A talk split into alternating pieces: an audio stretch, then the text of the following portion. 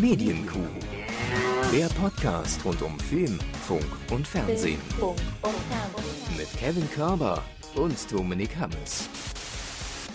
Hier ist euer gute Laune Podcast, hier ist die Medienkuh, Folge 381. Hallo Herr Hammes. Boah, jetzt bitte keine gute Laune. Ich war gerade so schön in, in richtig, richtiger Down-Stimmung. Ich meine, was war der Tweet, den ich mir heute verkniffen habe? Hey, Gesamtsituation, bist du die Schwerkraft, denn du ziehst mich runter. Den habe ich mit Absicht verkniffen, weil der wirklich nicht gut ist. Aber es ist ja, äh, man geht ins Bett mit den einen Nachrichten, wacht auf mit den anderen und fragt sich mittlerweile nur noch, was passiert hier eigentlich? Und wenn ihr das in, wenn ihr das in zehn Jahren, ja, wenn ihr das in zehn Jahren in Zukunft hört, dann sage ich nochmal, Aufzeichnungsdatum 24. März 2021. Äh, wir sind im zweiten Jahr, das darf man nicht vergessen, im zweiten Jahr der Pandemie äh, seit kurzem und äh, es läuft, sag ich mal. Also für das Virus läuft es richtig gut. Ey, schlagt einfach das Datum im Geschichtsbuch nach, ihr werdet es finden. Ja. Ne? So viel ist sicher, sagen wir es mal so. Nein, also ich will auch wirklich hier gar nichts über politische Themen, die heute entschieden wurden oder eher wieder nicht entschieden wurden, hier äh, breittreten. Das ist mir alles auch zu viel und ja. zu doof. Und um ehrlich zu sein, heute wäre eigentlich ein Tag, wo ich gerne gesagt hätte, ich, ich mag nicht, also wir, wir sind ja transparent. Ja.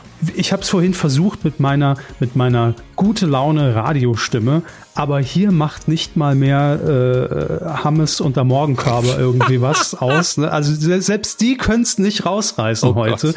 Heute wäre so ein Tag, wo ich einfach nur mich ins Bett legen wollen würde und sagen würde, wisst ihr was, macht ihr euren Podcast doch allein. Ich habe heute wirklich gar keinen Bock, aber ähm, die Themenlage ist gut tatsächlich, weil ähm, wir hatten schon am Wochenende gesagt, ach, so wirklich viel passiert ist nicht. Lassen Sie uns noch ein paar Tage warten, Hermes.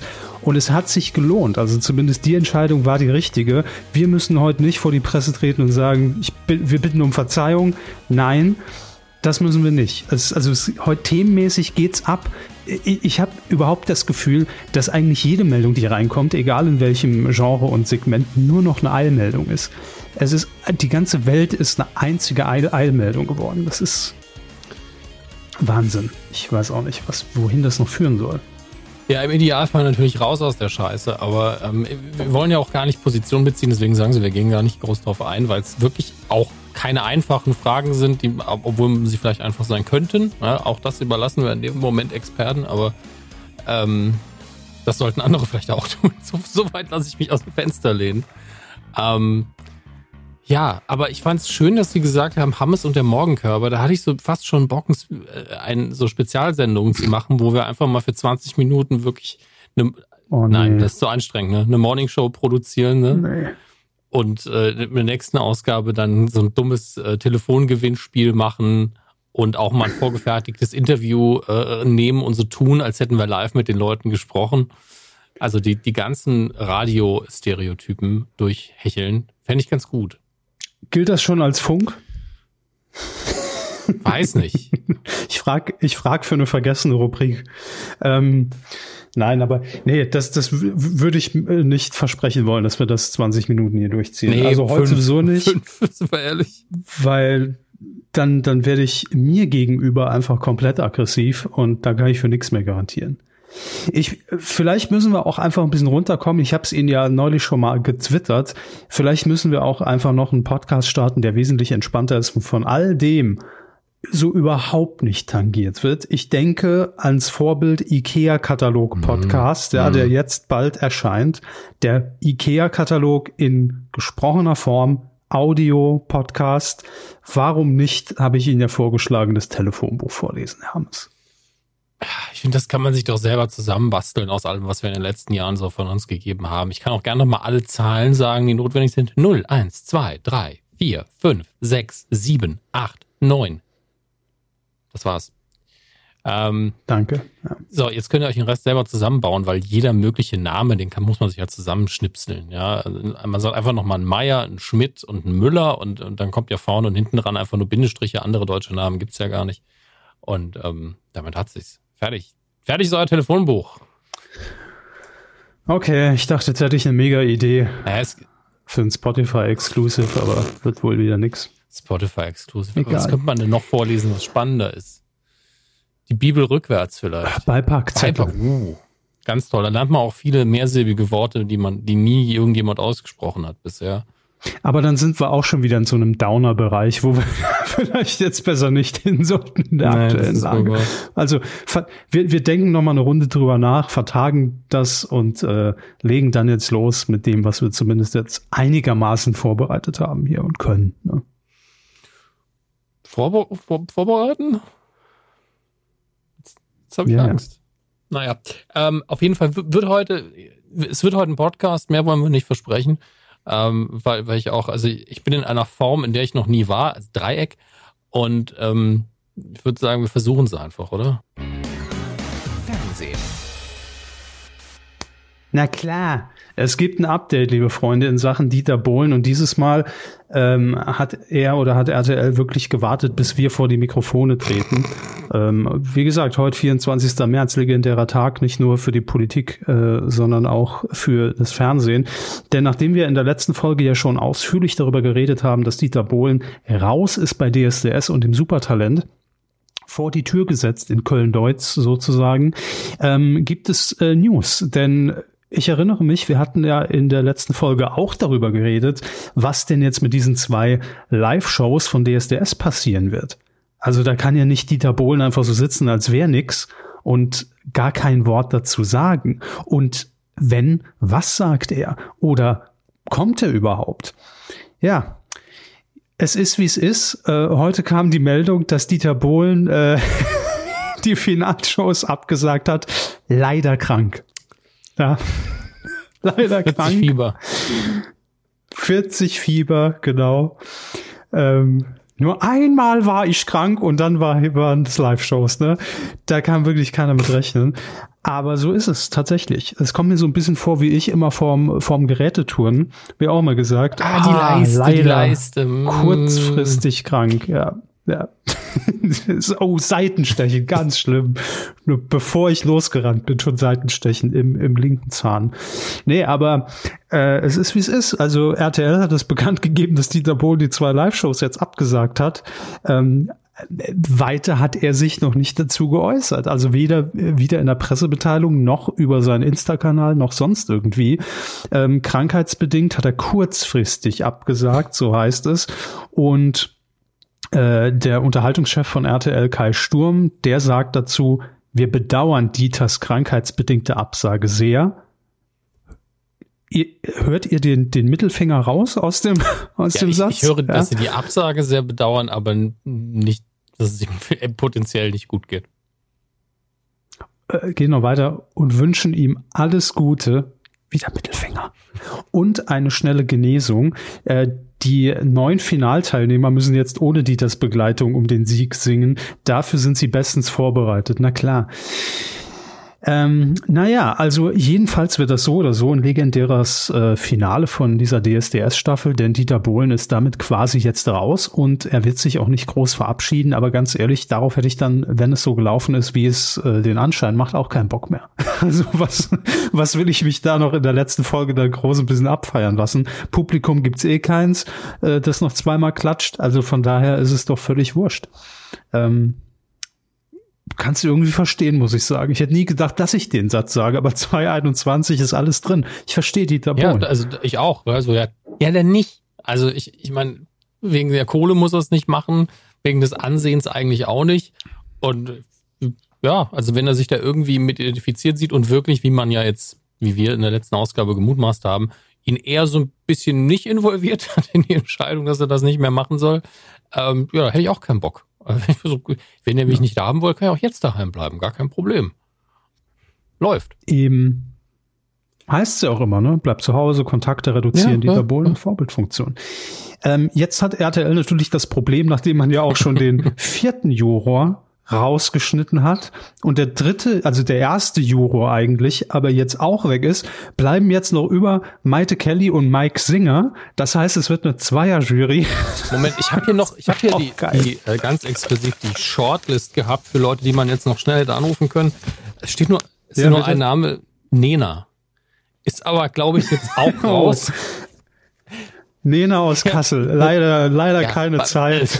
Schade. Das war natürlich nur ein Gag. Ich habe ja einfach ein Blatt Papier genommen, das rumlag. Ne? Für diejenigen, die sich jetzt wundern, wo ich wieder meine Pseudo-Insider-Infos her habe. War nur ein. Gag. War nur ein Gag. Wirklich. Ah, was, was ist mit dem Typ mit, mit der Brille hier? Mit dem, mit, ah, nee, auch nicht. Xavier, Xavier, nee, weiß ich auch nicht. Ja, es, es wird dünn äh, im DSDS-Juroanlager, ich sag's mal so. Da muss man vielleicht nochmal im Keller nachgucken, vielleicht Alexander Klavs nochmal reaktivieren. Ähm, man bemüht sich, glaube ich, noch um einen dritten Juror und hey, RTL, fragt doch einfach. Wir haben die Schüssel der Wahrheit hier. Mein Gott, wir ziehen's einfach. Und dann ruft ihr an, dann ist das Ding durch. Wer wird der dritte Spontanjuror?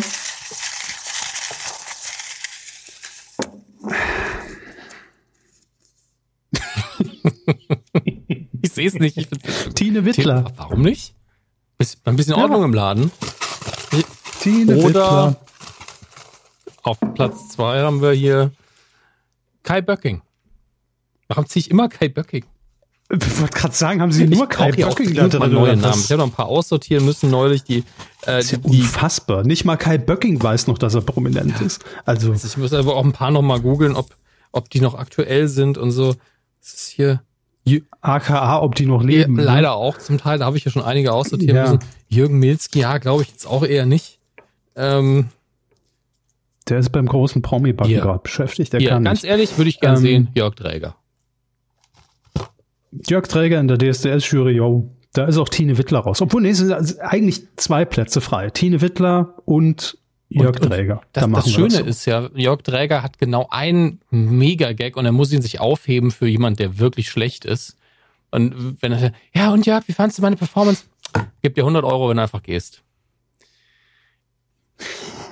Geh aufs Ganze ohne Publikum natürlich auch reichlich scheiße. Ne? ja, durchaus. Also muss man jetzt mal auch so sagen, zum Glück müssen die nicht produzieren aktuell. Ja wäre echt auch nichts. Ähm, Herr Hammes, ich habe mir aber so als kleine Serviceleistung, das können wir nachher gerne auch twittern, für Herrn Bohlen, weil ich finde, wir sind ihm das schon schuldig und irgendwie, irgendwie fühle ich gerade so ein bisschen Sympathie für Dieter mhm. Bohlen. Also steinigt mich, bewerft mich mit Scheiße, aber so ist es gerade. Das ist mein, mein inneres Gefühl. Ich habe hier eine Seite rausgesucht, Entschuldigungsgenerator. Und da können wir jetzt für Dieter Bohlen eine Entschuldigung, damit es auch offiziell ist, nicht nur RTL über so eine Pressemitteilung, dass Dieter die einreichen kann. Dein Name ist Dieter Bohlen. Du bist männlich. Und er schlägt mir hier auch äh, jetzt Begründungen vor. Ne? Also vielleicht braucht Dieter ja noch eine. Empfänger ist RTL-Chef RTL-Chef Henning Teves. So, Herr Henning Teves. Absender ich selbst, Dieter Bohlen, klar. Entschuldigung. So, jetzt können wir hier, ähm, also entweder für die Schule, für die Arbeit, Hausaufgaben, Sportunterricht oder sonstiges. Machen wir mal Arbeit, ne?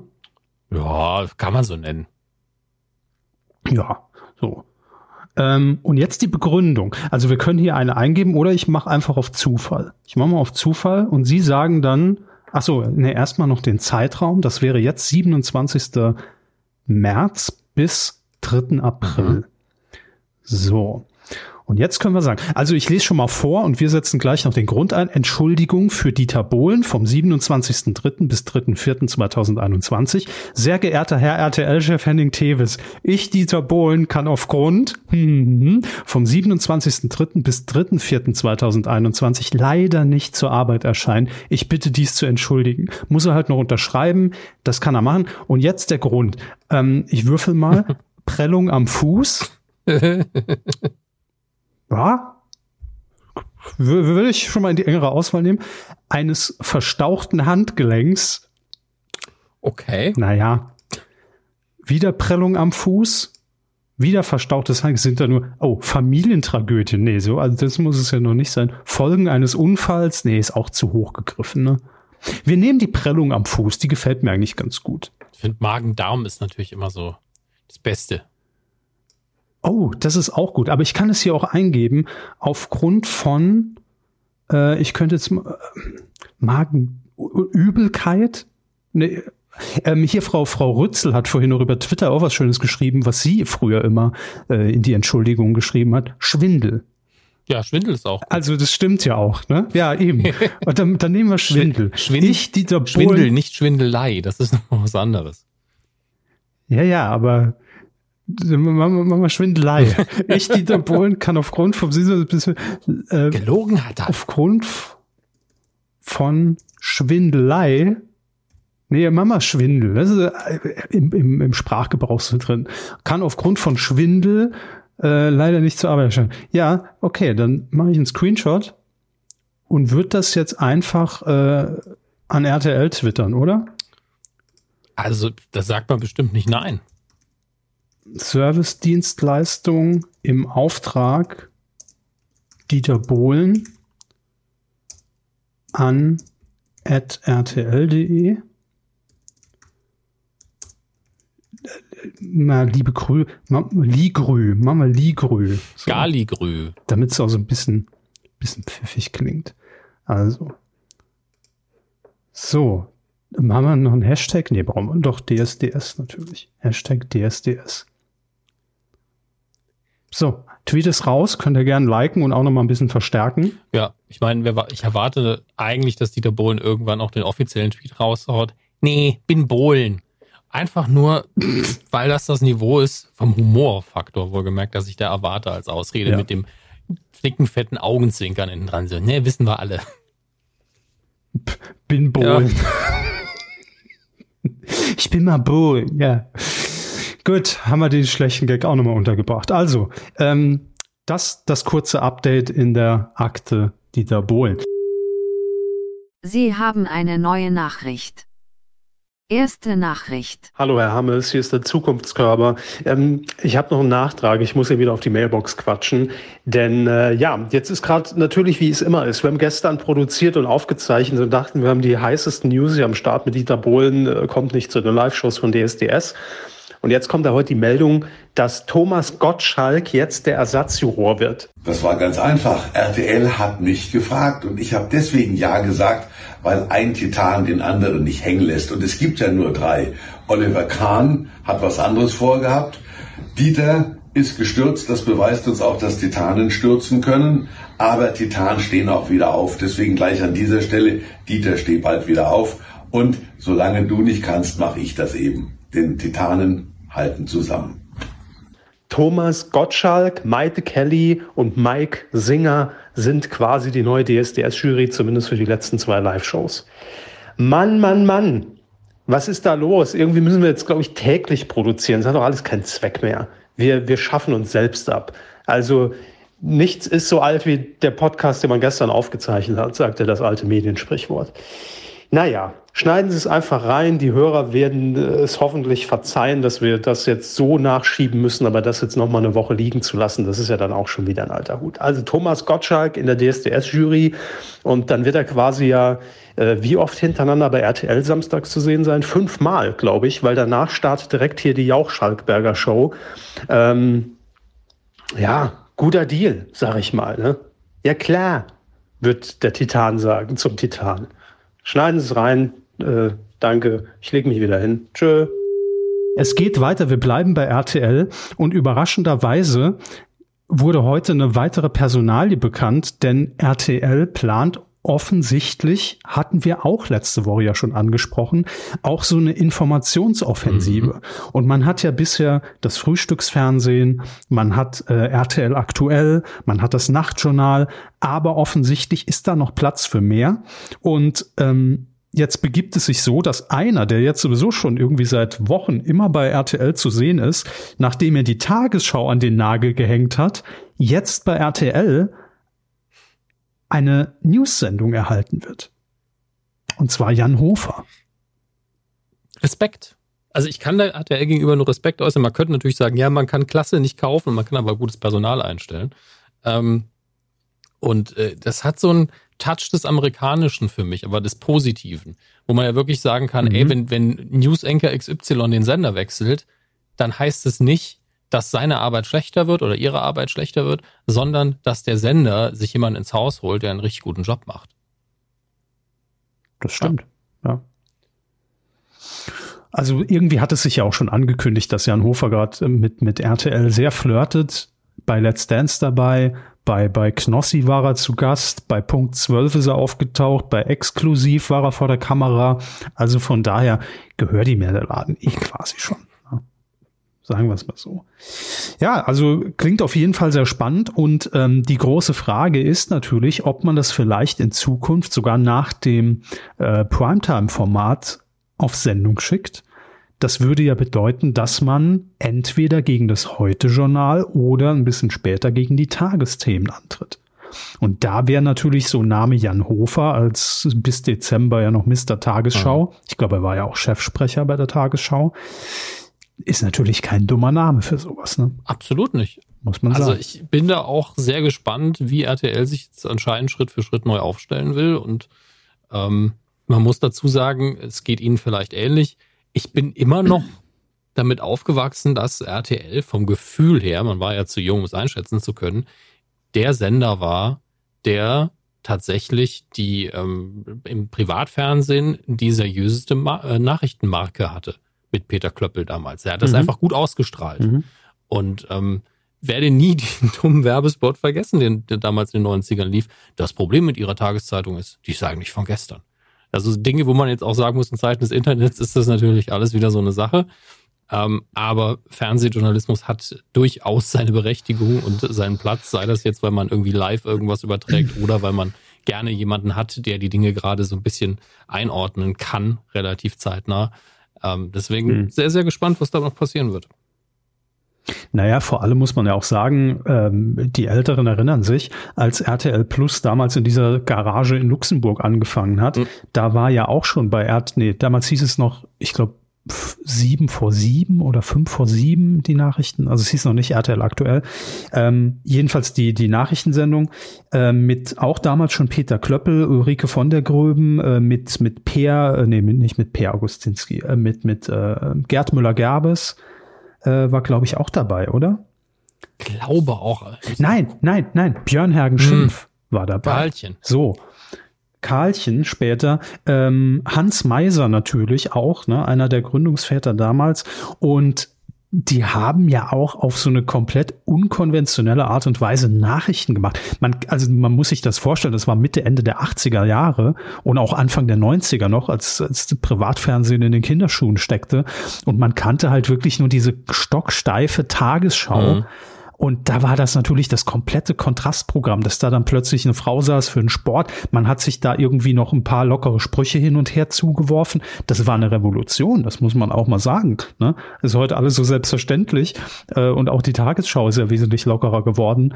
Aber ähm, das hat schon neue Maßstäbe gesetzt. Also von daher, ja, RTL hat da schon, äh, darf man nicht vergessen, auch eine Geschichte, was diese Informationsschienen angeht.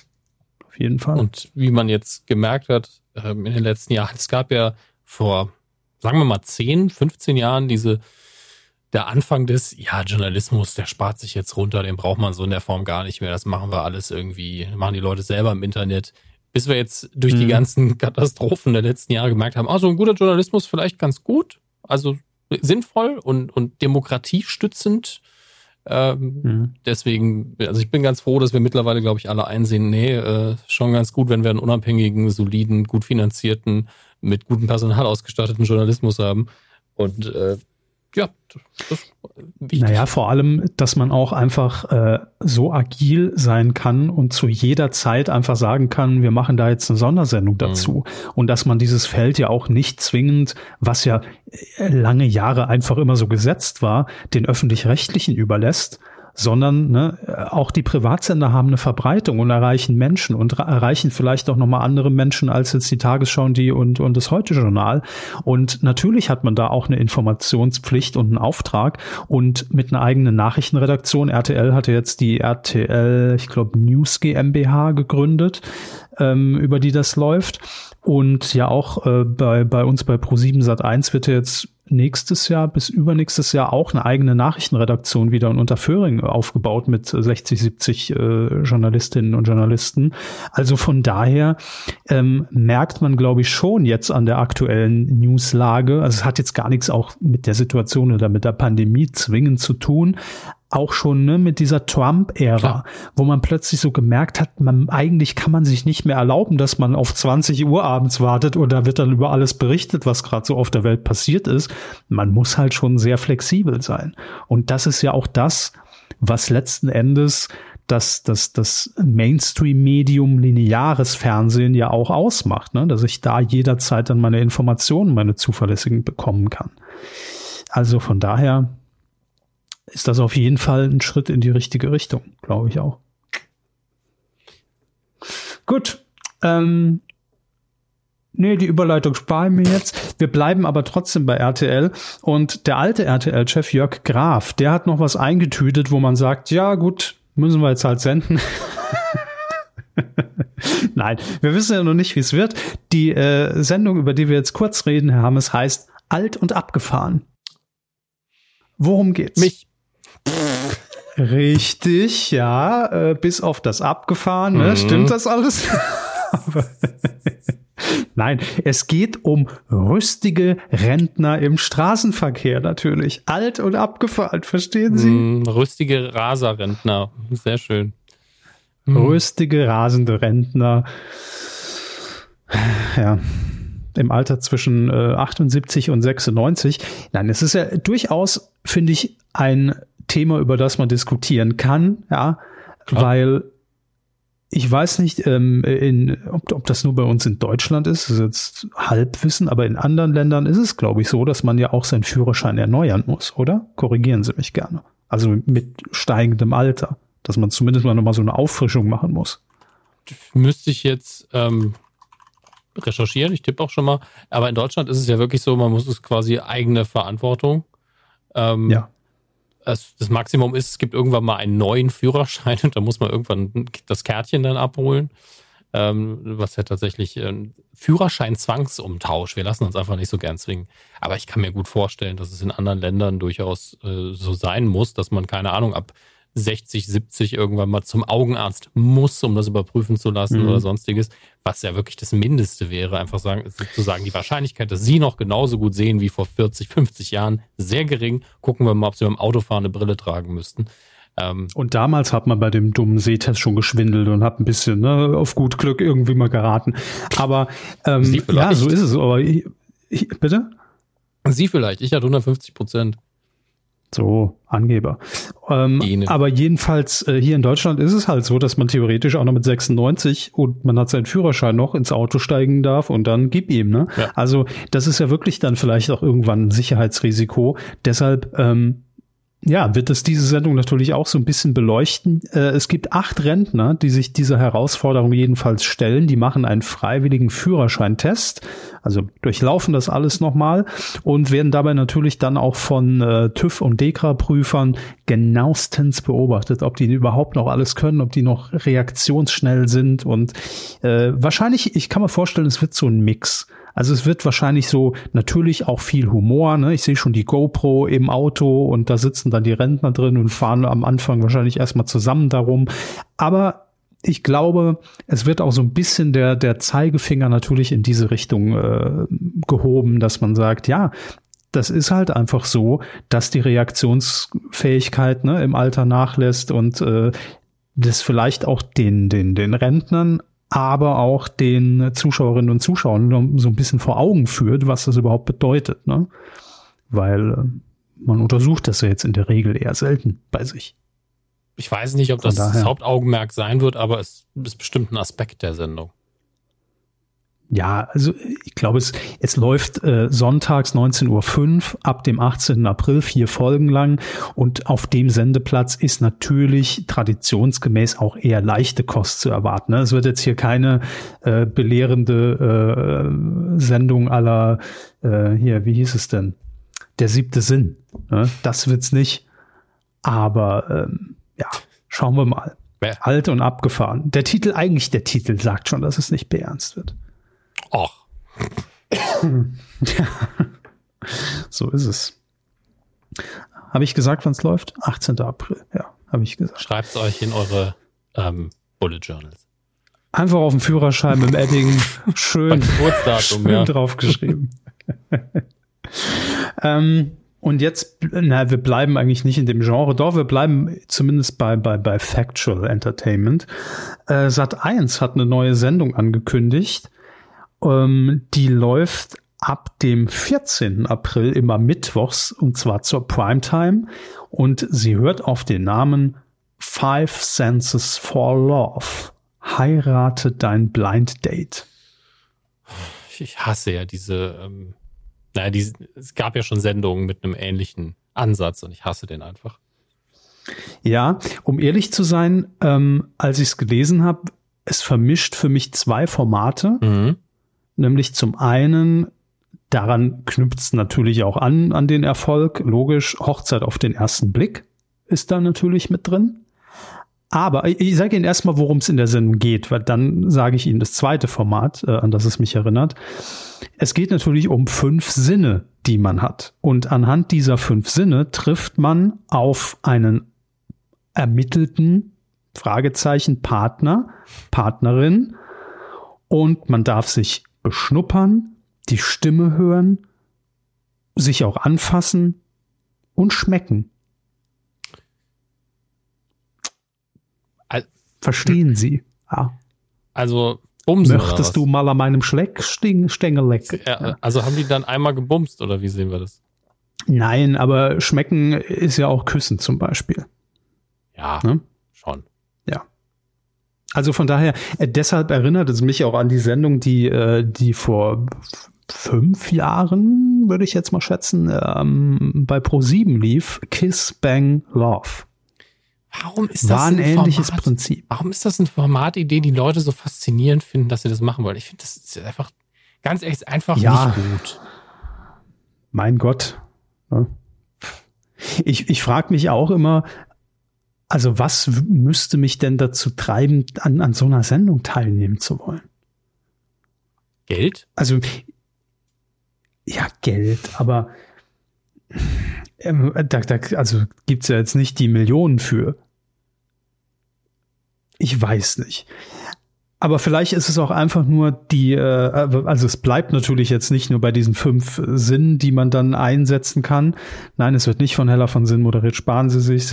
Ähm, tschakka, tschak. Ja, dabei bleibt es natürlich nicht, sondern das, das, also es geht ja immer noch mal ein Stück weiter und der Untertitel heiratet dein Blind Date heißt ja genau das, nämlich nur anhand der fünf Sinne muss man sich für jemanden entscheiden und ihm dann die Ehe versprechen, sich also verloben mit demjenigen. Und wenn man verlobt ist, dann geht's zusammen in den Urlaub nach Griechenland und da lernt man sich dann näher kennen. Dachte, 15 weibliche und 15 männliche Singles zwischen 23 und 46 Jahren. Okay, ich dachte, es geht ratzfatz, dass der Standesbeamte ist quasi schon hinter der Schattenwand und bereitet alles vor. Ja, ist das immer noch Willi Weber hier von der Traumhochzeit mit dem, mit dem Zwirbelbart? Ja, ne? Muss sein. Der steht doch immer in irgendeinem Studio in Köln bereit. Seit 30 Jahren. Das ist einfach für mich so eine Berufskategorie wie, ähm, was sind, was, waren es Anwälte oder waren es Notare bei der 100.000 Mark Show mit dem Koffer? Ich glaube, es waren einfach Darsteller. Ja, vermutlich schon. War ja ein transparenter Koffer, also von daher. Eben, wer, wer mit dem durch Köln läuft, ist eh dumm. Also ganz ehrlich, der hat es auch nicht anders verdient, wenn er geklaut wird. Nein, ich glaube, das sollte natürlich alles ein bisschen auf Security gemacht sein, aber wahrscheinlich waren es irgendwelche Praktikanten, Redakteure, Darsteller, die man gebucht hat. Keine Ahnung. Ich weiß es nicht. Naja, also das ist, äh, ist jetzt die neue Sendung, es vermischt sie. Ich finde sowas ja auch immer un furchtbar unangenehm. Ich kann mich erinnern, ich war damals beim, äh, beim, beim Screening, beim Pressescreening von Kiss Bang Love in Berlin und das haben wir irgendwie äh, vor 200 äh, Leuten im Kino gezeigt und auf der großen Leinwand ist es natürlich noch unangenehmer, wenn einfach zwei Menschen, die sich nicht sehen, also die hatten ja damals bei der Sendung Augenbinden auf und da ging es halt nur ums, äh, ums Küssen und man durfte auch nicht reden. Ähm, und es war so fremdschämen. Ich finde es immer ganz furchtbar, wenn das dann so, so peinlich wird so schnell. Ich meine, es ist ja nichts dabei, um Gottes Willen. Ne? Ich will das ja überhaupt nicht verteufeln, aber ich muss es mir nicht angucken. Ich will es nicht angucken. Es, äh, ich gönne jedem alles, alles Glück der Welt. Und wenn sich da wirklich ja. Paare drüber gefunden haben, hey, Glückwunsch, werdet, werdet glücklich, nimmt den Urlaub auf, auf, auf, auf Naxos mit in Griechenland, super, alles klar, danke, tschüss. Aber ich weiß nicht, ob ich es sehen will. Ja. da sind wir, ja. sind wir uns da einig. Also, beziehungsweise ich weiß, dass ich es nicht sehen will. Ähm, Gut. Aber Warum? Ich, also ich, ich verstehe es nicht, weil niemand, der zuschaut, wird wirklich denken, dass das so eine Fallhöhe ist, dass sie ja auf jeden Fall heiraten müssen. Es geht ja nur darum, dass das quasi in Aussicht gestellt wird und dass man auf diesem Weg ist und dass die Kandidaten das vielleicht mehr oder minder ernst nehmen. Ähm, und das war's. Also es ist wirklich nur so ein, so ein ja. erzähl erzählerisches Stilmittel fertig. Aber, aber eine Verlobung ist äh, rein rechtlich schon bindend, oder? Nein. Nein? Was ist denn das für ein, also gehen wir mal davon aus, es würde von mir aus auch schriftlich festgehalten. Ähm, oder man sagt eben, es ist ein mündlicher Vertrag. Was sagt man denn dann so? Möchtest du mich heiraten? Äh, mündlicher Vertrag, weil die rumknutschen. Ja, ja. Ähm, ist ja wirklich nur so, äh, wir einigen uns darauf, dass wir heiraten wollen. Aber das ist ein Vertrag, ja, der jederseits von einer Seite aus wieder gelöst werden kann. Also das ist rein rechtlich, also letztlich für, für einen Arsch. Weil also eine Ehe, eine Ehe, das ist eine rechtlich bindende Geschichte. Da kommt man nicht mehr so einfach raus. Da muss man sich anstrengen. Aber eine Verlobung, da ist kein Standesbeamter, da gibt es in der Regel keinen festgesetzten Vertrag. Und das ist ein mhm. lockeres. Versprechen. Es gibt ja auch keine Gegenleistung. Es ist ja quasi eine gemeinsame Kiste. So, ich heirate nicht nur als mich, weil andersrum geht's ja. Also es geht ja nicht einseitig. Äh, nee, das ist einfach nur ja, also ich, vor. Ich, ich, ich habe es ja auch gerade nachgelesen, also das Aufgebot beim Standesamt, dann ist es erst rechtlich bindend, eine Verlobung. Ja, und da macht okay, man ja gut. schon direkt einen Termin. Also es ist Bums aus, Nikolaus, zack, da muss man nicht noch auf die griechische Insel. Ähm, nein, also das ist das Format, äh, ja, wem es was bringt und wer sich dadurch erhofft, den Traumpartner zu finden. Viel Glück. Ja. Äh, toi, toi, toi. Vielleicht klappt's ja. Hey, von daher. Herr Hammes. Herr Körber es ist die, nicht nur die Woche, es ist das Jahr, es ist das Jahrzehnt der kuriosen Meldungen, so auch diese. Mhm. David Hasselhoff produziert eine Serie für TV Now. Ja, wer, wenn nicht er? Ja, absolut, klar. Der hat doch nur gehört. David. Der hat doch nur Hasselhoff. gehört, dass sie zu RTL gehören und damit war alles klar hat gehört, wird bald wieder RTL Plus. Bei RTL Plus habe ich in den 80ern eine Folge gefeiert. Night Rider, wegen mir ist ja. die Mauer eingestürzt, jetzt bin ich Weltstar dank Deutschland. Das war der Gedankengang von David Hasselhoff. Und so war es ja auch. Ne? Ja, er produziert ähm, als Executive Producer jetzt eine eigene Serie für TV Now. Mhm. Also bald RTL Plus. The Network. The Network. Also Z-E Network geschrieben. Okay, und worum geht's? Ein schwarzhumoriger Agententhriller. Mhm. Soll im Sommer gedreht werden. Äh, an der Seite, also David Hasselhoff produziert nicht nur, sondern spielt natürlich auch mit. Das lässt sich ein David Hasselhoff natürlich nicht entgehen, klar. klar. An der Seite von Henry Hübchen großer deutscher Schauspieler. Ich sehe den sehr gerne. Ähm, ich lese Ihnen ganz kurz vor, worum es geht. In der Story stürzen die beiden Schauspieler in Deu stürzen die beiden Schauspieler in Deutschland in das Zentrum einer internationalen Verschwörung ehemaliger Attentäter des Kalten Krieges, ausgelöst durch eine Theaterrolle. Jetzt haben wir alle ein Bild. Dabei stellt sich immer wieder die Frage, was ist eigentlich real und was nicht? Ja, kann man machen. Ja, ich, es kann wie, wie so oft super werden oder furchtbar. Ähm, werden sehen. Also RTL kündigt's an mit Wahnsinnstempo. Fantastische Darsteller, das stimmt natürlich. Waghalsige Wendungen, schwarzer Humor, das einem fast schwindlig werden kann. Die Formulierung habe ich auch seit 1998 nicht mehr gelesen. Also auch liebe Grüße einfach an die äh, Abteilung, die, die hier die Pressetexte geschrieben hat. Ähm, es war ein Zitat. Es war ähm, ein Zitat von Hauke Bartel, Bereichsleiter Fiction der Mediengruppe RTL Deutschland. Ja, ja super. Ey, The Hoff ist drauf, ich guck's, ne? Sagen wir, wie es ist. Also zumindest mal die erste Folge. Wir geben allem eine Chance. Das war's. Richtig.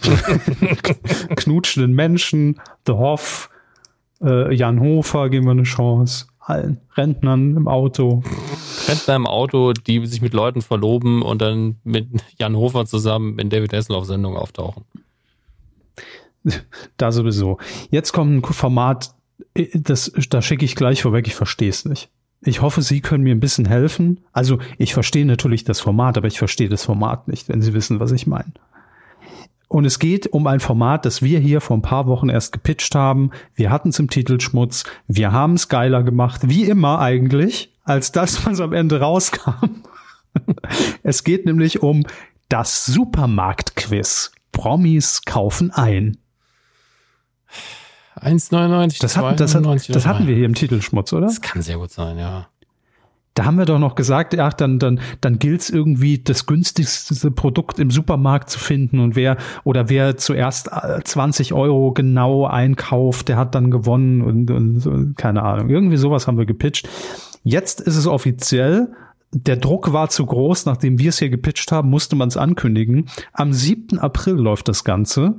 Und jetzt würde man ja erstmal meinen, Supermarktquiz, Promis kaufen ein. Das ist so was Nettes irgendwie. Ne, früher hat man gesagt, das Bügelfernsehen für den späten Nachmittag, für die Access Primetime, so 19 Uhr, ne, vor der Primetime, vom Spielfilm, vor der großen Show, schiebt man das nochmal rein. Nein, es wird ein Primetime-Format um 20.15 Uhr bei RTL 2. Wollen Sie die Promis wissen? Nein, aber ich sage sie Ihnen trotzdem. Sagen, Gegenfrage, will ich die Promis? Werden Sie die Promis kennen? Das ist ja. Also, fangen wir an, machen wir es kurz, können wir direkt abhaken. Jürgen Milzki, jo. Äh, Sandy Fäse. Fäse? Fäse. Sandy Fäse. Mit EH, okay. Ähm, ein deutscher Fernsehdarsteller und Social Media Influencer aus Wuppertal. Äh, Karriere als Darsteller. Oder? Bitte? Äh, Frau oder Mann? Mann. Ah, Sandy? Ja, ja. Okay. Wahrscheinlich ist er gebürtig irgendwie Alexander oder sowas, keine Ahnung. Auf jeden Fall ähm, steht hier überall nur Sandy.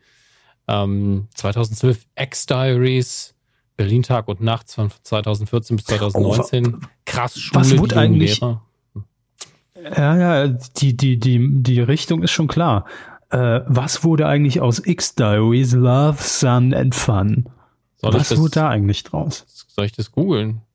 Nee, bitte nicht, um Gottes Willen. Aber ich frage mich, wir wollen das nicht weil das, erfahren. Nee, aber das war ja wirklich so das erste, das war eigentlich so der Vorläufer von, von Berlin Tag und Nacht. Das war so das erste richtige Hardcore-Scripted Reality-Ding, äh, was auch große Erfolge eingefahren hat. Aber irgendwie ist es verschwunden. Egal. Ähm, weiterhin mit dabei beim Supermarktquiz natürlich Silvia Wolny. Eine Frau, die die Leckerschmecker Wolny äh, macht äh, als Sendung mit Rezepttipps. Hier, ich hab fünf Kilo Nudelsalat gekauft, mach ich eine ne Wiener Wurst rein, zack, fertig. 2,99. Ähm, mit Harald Elsenbast. Ich nehme an, das ist ihr Mann. Dann Tobi Wegener, kennt man natürlich aus. Richtig, Love Island, Promi Big Brother ja, ja. und Promis unter Palmen. Wusste ich doch, wusste ich doch. Jenny Frankhauser, die Schwester von Daniela Katzenberger. Mhm. Sowie Matthias Manjapane und sein Mann Hubert Feller. Ja, der Name sagt mir auch irgendwas, aber ich bin mir auch schon nicht mehr sicher. Ja, muss auch nicht. Das sind die hier, die, die, die, äh, die Tester von Vox. Mm. Mm. Hot oder Schrott. Und natürlich auch inzwischen Reality bekannt. Beide schon im Dschungelcamp gewesen, auch Promis unter Palmen. Alles mitgenommen, was geht. So. Aber jetzt stellt sich natürlich die Frage, wie funktioniert denn das Supermarktquiz, Hermes? Wie funktioniert denn das Supermarktquiz, Herr Körber? Ja, da habe ich mir auch gefragt. Ich verstehe es noch nicht. Allein dieses Pressefoto, da stehen wirklich die besagten eben aufgezählten Menschen mitten im Gang bei Edeka. Also es sieht auch wirklich, ich glaube, wenn man das Foto sieht, hat man schon ein gutes Bild von der gesamten Sendung. Vielleicht ist es auch verkauft an Edeka. Das könnte ich mir natürlich clevererweise auch vorstellen. Dann hat es wenigstens irgendeine Berechtigung, um Viertel nach acht zu laufen. Ähm, aber jetzt zum Inhalt, Herr Hammes. Insgesamt vier Teams, bis hierhin alles klar, treten darin bei kniffligen Quizaufgaben und Spielen rund um das Thema Supermarkt und Lebensmittel gegeneinander an. Gefragt sind auch Geschicklichkeit mhm.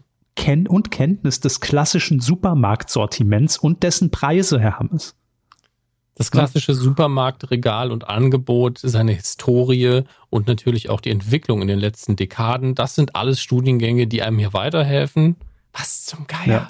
Also es klingt ja, wirklich, muss, wirklich so, als müsste jeder in Regal 3 bei Aldi Süd stand in 82 die Flirt-Limo. Was, was ist denn los? Die Flirt-Limo. Geil. Immer schön nach der Schule weggeballert. So eine ganze Palette Flirt-Cola. Es, ah. die, die, Cola ist ja, ich glaube, River Cola bei Aldi. Aber ist auch egal. Stimmt. Nee, ist nicht egal. Wie, wie hieß denn die Cola bei, bei Plus? Also ja. der, der Netto-Vorgänger. Nee, das war Edeka. Nee, die Jahrmarke war noch nicht im Edeka. Sie Doch, die ist jetzt bei Real nee, nee. und das waren vorher die Jahrmärkte selber, oder? Gu ja, Jahrmärkte, ja, genau. Gut ja. und günstig ist Edeka, ja ist Rewe. Moment, das, ja, jetzt ist es Rewe, da muss doch eine Historie geben. Und, und zu Rewe, nee, also Netto war ja, also aus Plus wurde ja Netto und Netto gehört Edeka. Also kann da schon mal nicht Ja verkauft worden sein. Es war doch früher kein Rewe, in dem ich das gekauft habe. Da bin ich mir Rewe sehr sicher. Gab es damals auch noch gar nicht. Eben. Bei uns gab es noch Minimal, wer das noch kennt. So. so. Jetzt wird's ganz retro. Ach, ich ja, weiß es nicht. Aber Mann. sehen Sie, es ist ein Thema. Wir sind schon mittendrin am Diskutieren, wie hieß denn damals die Cola, Ketchup, Ketchup, ne? Man weiß es alles nicht. Da steht man in den Regalen, wo sind denn die Burn-O's? Ähm, man, war, man verliert den Überblick im Supermarkt. Und dafür gibt's jetzt das Supermarktquiz. Promis kaufen ein. Und jetzt kommt das einzig Gute an dieser Sendung. Jedes Paar kann in jeder Runde Geld fürs teameigene Charity-Konto erspielen. Aha, das Paar mit dem höchsten Endbetrag erhält zudem im Finale die Chance, um den noch nicht näher bezifferten großen Geldjackpot zu spielen. Der nicht näher bezifferte große Geldjackpot. Richtig. Ist das hoffentlich auch der offizielle Name, der dann jedes Mal gesagt werden muss, statt der Superpreis heißt es dann der nicht näher spezifiziert. Oh Gott. Große Geldjackpot. Also in einer Staffel ist es ja fast eine Folge, in der nur dieses, dieser Begriff genannt wird, dann rein zeitlich. Ja, also sorry, vielleicht wird's ganz, ganz lustig und toll. Es wird der nächste Quoten macht 85% Marktanteil, aber ich glaube nicht. Irgendwie. Supermarktquiz. Sind wir hier beim, beim Lokalfernsehen oder was? Naja, gut. Ähm, Herr Hammes, wo wir jetzt schon in, in, in, in, den, in den Lebensmittelbereich äh, abgedriftet sind, in Reihe 3 sind wir eingebogen, mhm. bei den Konserven vorbei, will ich noch ganz kurz ähm, auf diese Staffel Kitchen Impossible eingehen. Mhm. Haben Sie schon eine Folge geguckt? Ich wünschte, aber ich, ich möchte jedes Mal und dann denke ich, das sind, das sind dreieinhalb Stunden. Ich, nee. Ja, ist hart, ne? Es ist ein super, ist immer noch eine super Unterhaltung und es ist in meinen Augen auch immer noch die beste Sendung, die aktuell im deutschen Fernsehen läuft, aber ich kann irgendwie die, diesen Zeitinvest gerade nicht, nicht eingehen. Verstehe ich.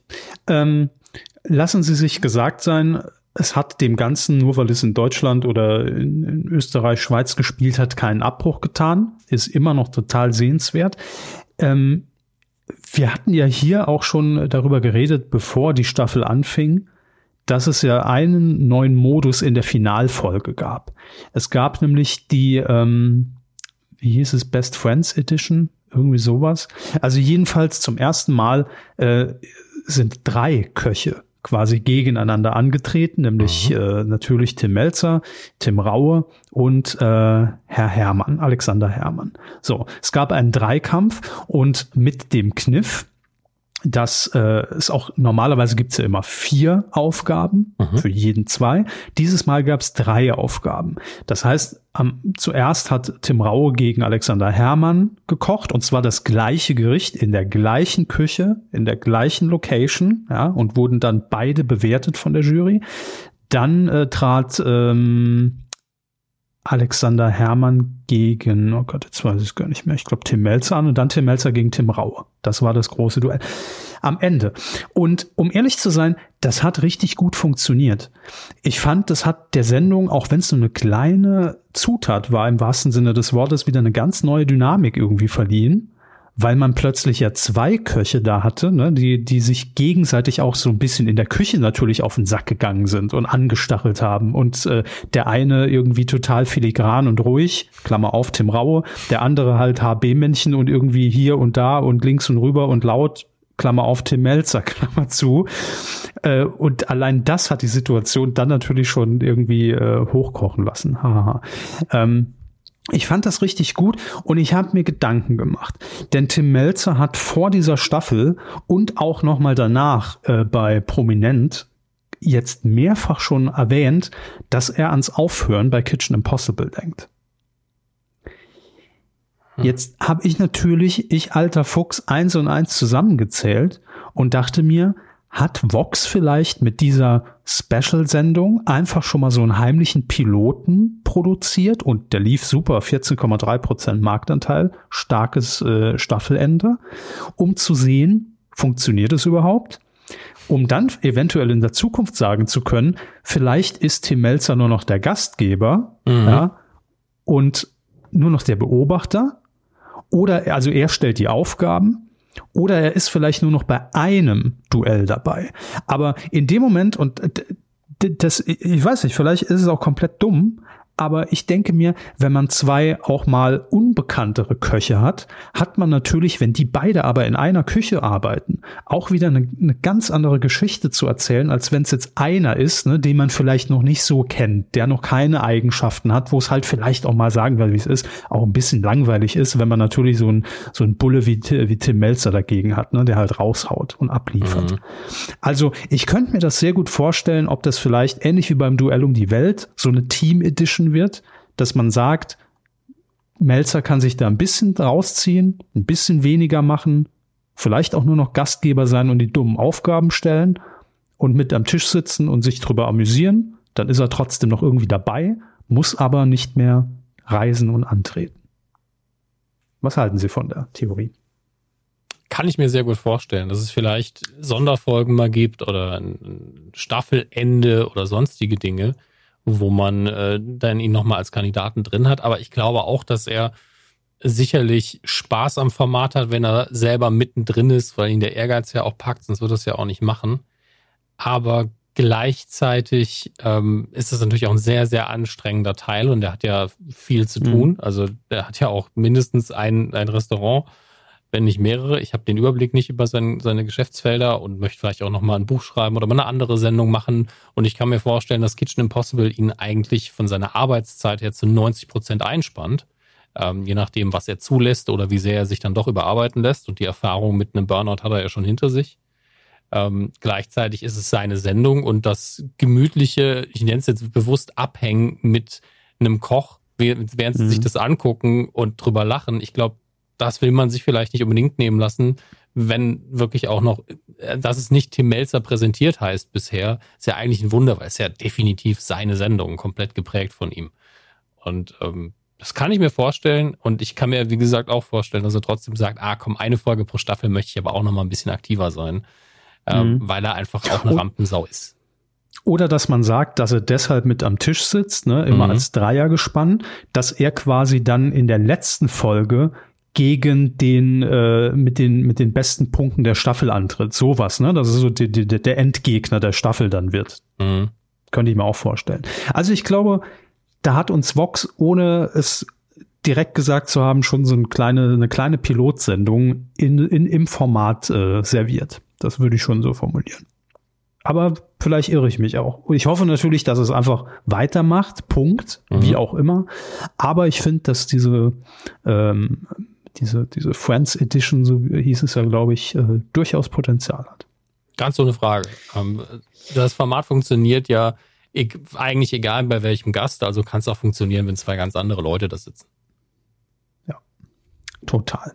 So, ähm, ich habe jetzt noch ein Thema hier draufstehen, Herr Hammes, und wir haben vorhin schon kurz drüber geredet. Wir, wir wollen das zum Coup der Woche machen. Ne? Das Was, ist richtig. Da ja, dann, machen wir das jetzt einfach. Hm, hm, hm.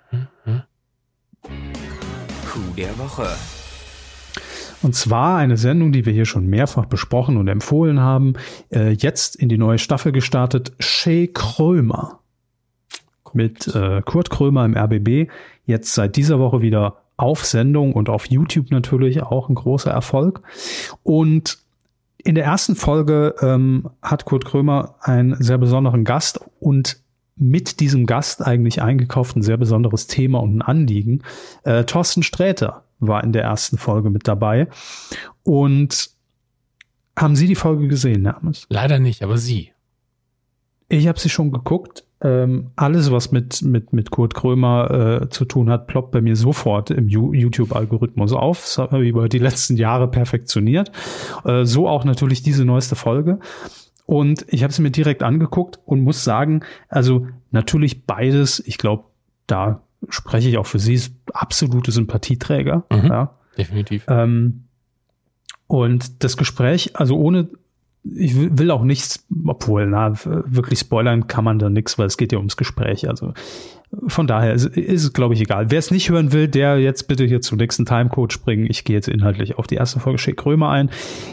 Ähm, es beginnt ja in, also diese klassische Verhörsituation, ne? Kurt äh, geht, geht nach hinten, begrüßt ihn und am Anfang wird's einfach, wie man das halt so kennt, so ein lockerer Talk zum Reinkommen. Wie bist du überhaupt zu dem ganzen Kram hier gekommen mit Quatsch machen und so und hin und her und hast du dich gesehen und bla. Und ungefähr so nach fünf bis zehn Minuten macht Kurt Krömer wirklich einen brutalen Cut, also kündigt das auch so an, nee, wir müssen jetzt hier mal einen Schnitt machen, ne, so, so in die Richtung, mhm. und sagt dann einfach, er ganz offen äh, heraus zu Thorsten Sträter, dass er ein Thema ansprechen will und er jetzt keine Überleitung dahin bekommt und er sagt es jetzt einfach, das Thema Depression. Mhm. Weil er weiß, dass Thorsten Sträter ja auch in seinem Programm davon spricht, äh, dass er an Depressionen äh, leidet oder gelitten hat und auch in Therapie war und, und, und, und, und. Und da ja auch gar kein Geheimnis draus macht. Und äh, Kurt Krömer, äh, also in Rolle Kurt Krömer, aber eigentlich, äh, ich glaube, wie heißt Kurt Krömer mit bürgerlichem Namen? Alexander Gott, egal, wurscht. Kurt Krömer jedenfalls sagt, ähm, dass er auch im letzten Jahr, ich weiß jetzt nicht, wann es produziert wurde, im Oktober, äh, so stark an der Depression, dass er sich auch acht Wochen lang in eine Klinik begeben hat. Und er das auch schon über Jahre gemerkt hat, also mindestens so die letzten drei Jahre, wenn nicht eigentlich auch schon die letzten 30 Jahre. Und daraus entwickelt sich dann wirklich so eine, eine, ein, ein, ein sehr, und es ist gar kein Downer, es ist gar kein Gespräch, wo man sagt, oh nee, das zieht mich jetzt alles runter, sondern es ist einfach ein sehr, sehr offenes Gespräch, was dazu führt, und das war auch eigentlich der Sinn und Zweck der Sache und das Anliegen, dass es halt kein Tabuthema ist, ja, dass einfach drüber geredet wird, als ob es was ganz Normales ist, was es ja auch ist. Und das fand ich so angenehm und furchtbar gut, und man hat auch gesehen, dass Thorsten Sträter äh, wirklich ergriffen davon war, dass auch, auch Krömer in dem Moment so mit, mit offenem Visier vor ihm saß und es einfach gesagt hat und rausgehauen hat, äh, was er vorher noch nie irgendwie publik gemacht hat. Und das hat ihn deutlich äh, ergriffen. Und es war ein sehr, sehr, sehr guter Fernsehmoment. Also guckt's euch an. Folge 1 kann ich nur empfehlen, neue Staffel Check Römer. Finde ich sehr gut. Also ich habe das mehrfach auch auf Twitter wahrgenommen, ähm, dass viele sich dafür bedankt haben und kann die beiden, obwohl ich sie nicht gesehen habe, da ich, da ja niemand geschrien hat, das haben sie aber falsch gemacht. Erstmal grundsätzlich natürlich mich für die Thematisierung bedanken, weil das erstmal wichtig ist. Und gleichzeitig müssen sie es wohl auch auf eine gute Art und Weise gemacht haben und das freut mich besonders. Mega gut. Also ähm, ich äh, habe, glaube ich, bisher noch keine bessere Beschreibung. Also das ist ja immer das Problem. Man kann sich das als, äh, als, als Mensch, der damit noch nicht konfrontiert war, ja nur immer so erahnen, wie das sein muss, ne? aber man kann es ja nicht wirklich nachempfinden.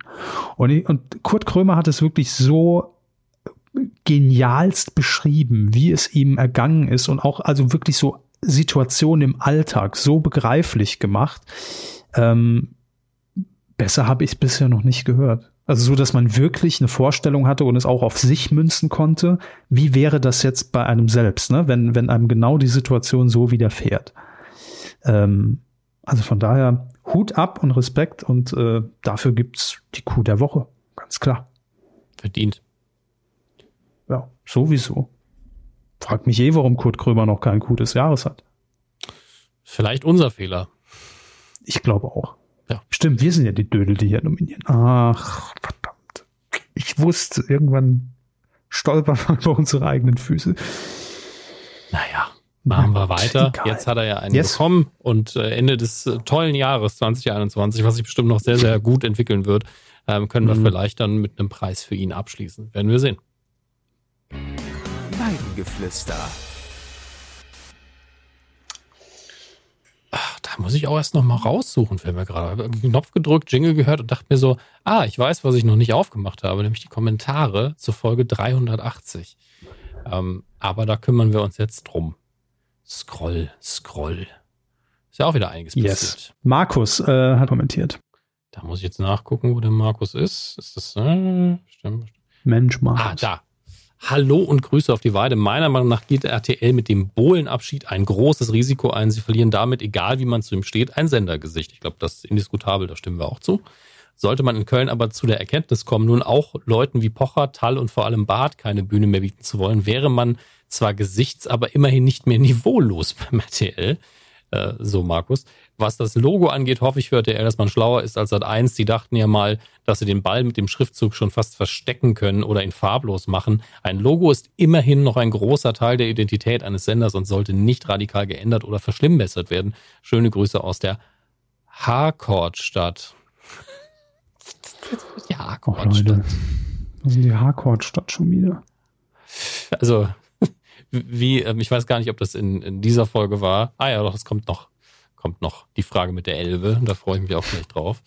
Ähm, Historie ja, der Harcourtstadt, ein halbes Jahrhundert. Ich will das erst wissen. Wetter an der Ruhr anscheinend. Wenn ich das richtig sehe. Wie okay. Wetter wurde, was es heute ist, da frage, rufe ich mal Herrn Kachelmann an, der klärt das. So, ähm, machen Sie weiter. Entschuldigung. Ähm, nee, ich wollte nur sagen, ich glaube jetzt auch nicht, dass RTL da jetzt zwangsweise von, von den Farben weggeht oder ne. Also kann ja auch ein kleines Facelifting sein des, des Logos. Äh, aber am Ende ist es, glaube ich, auch nicht so wichtig. Nee, ich glaube auch eher, dass RTL dann ein sehr, sehr sanftes Rebranding haben wird und nicht hier die Peugeot-Nummer fährt, die neulich Social Media die Runde gemacht hat, dass man wieder äh, alles komplett ändert und nur noch sagt, es ist immer noch ein Löwe. Es gab übrigens auch mal den RTL-Löwen, den besitze ich ja sogar in Schlüsselanhängerformat.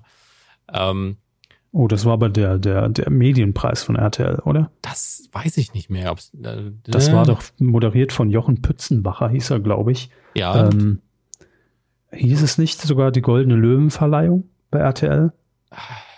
RTL-Löwe-Verleihung. Ich bin mir nicht mehr sicher. Also ich weiß, dass er eine Zeit lang quasi das Maskottchen war gab, es gab den Löwen von Radio Luxemburg, ja, mhm. und da gab es Preisträger, stimmt. Und die, ich muss gerade gucken, zuletzt 92 ähm, gab es das Ganze.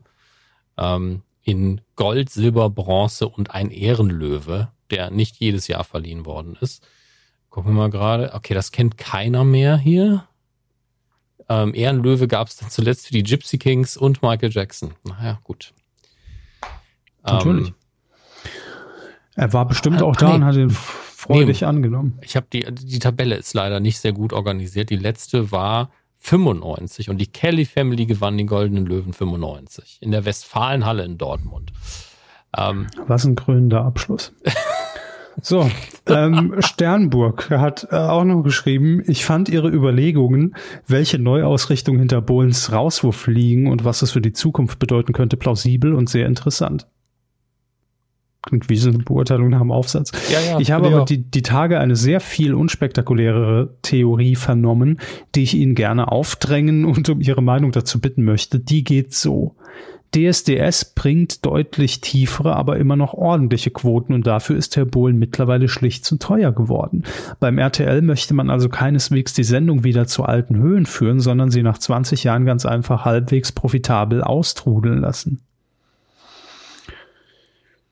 Ja, also es kann vielleicht eine Rolle gespielt haben bei der Entscheidung. Ich meine, sowas ähm, bricht man ja nicht nur mit einem Argument übers Knie.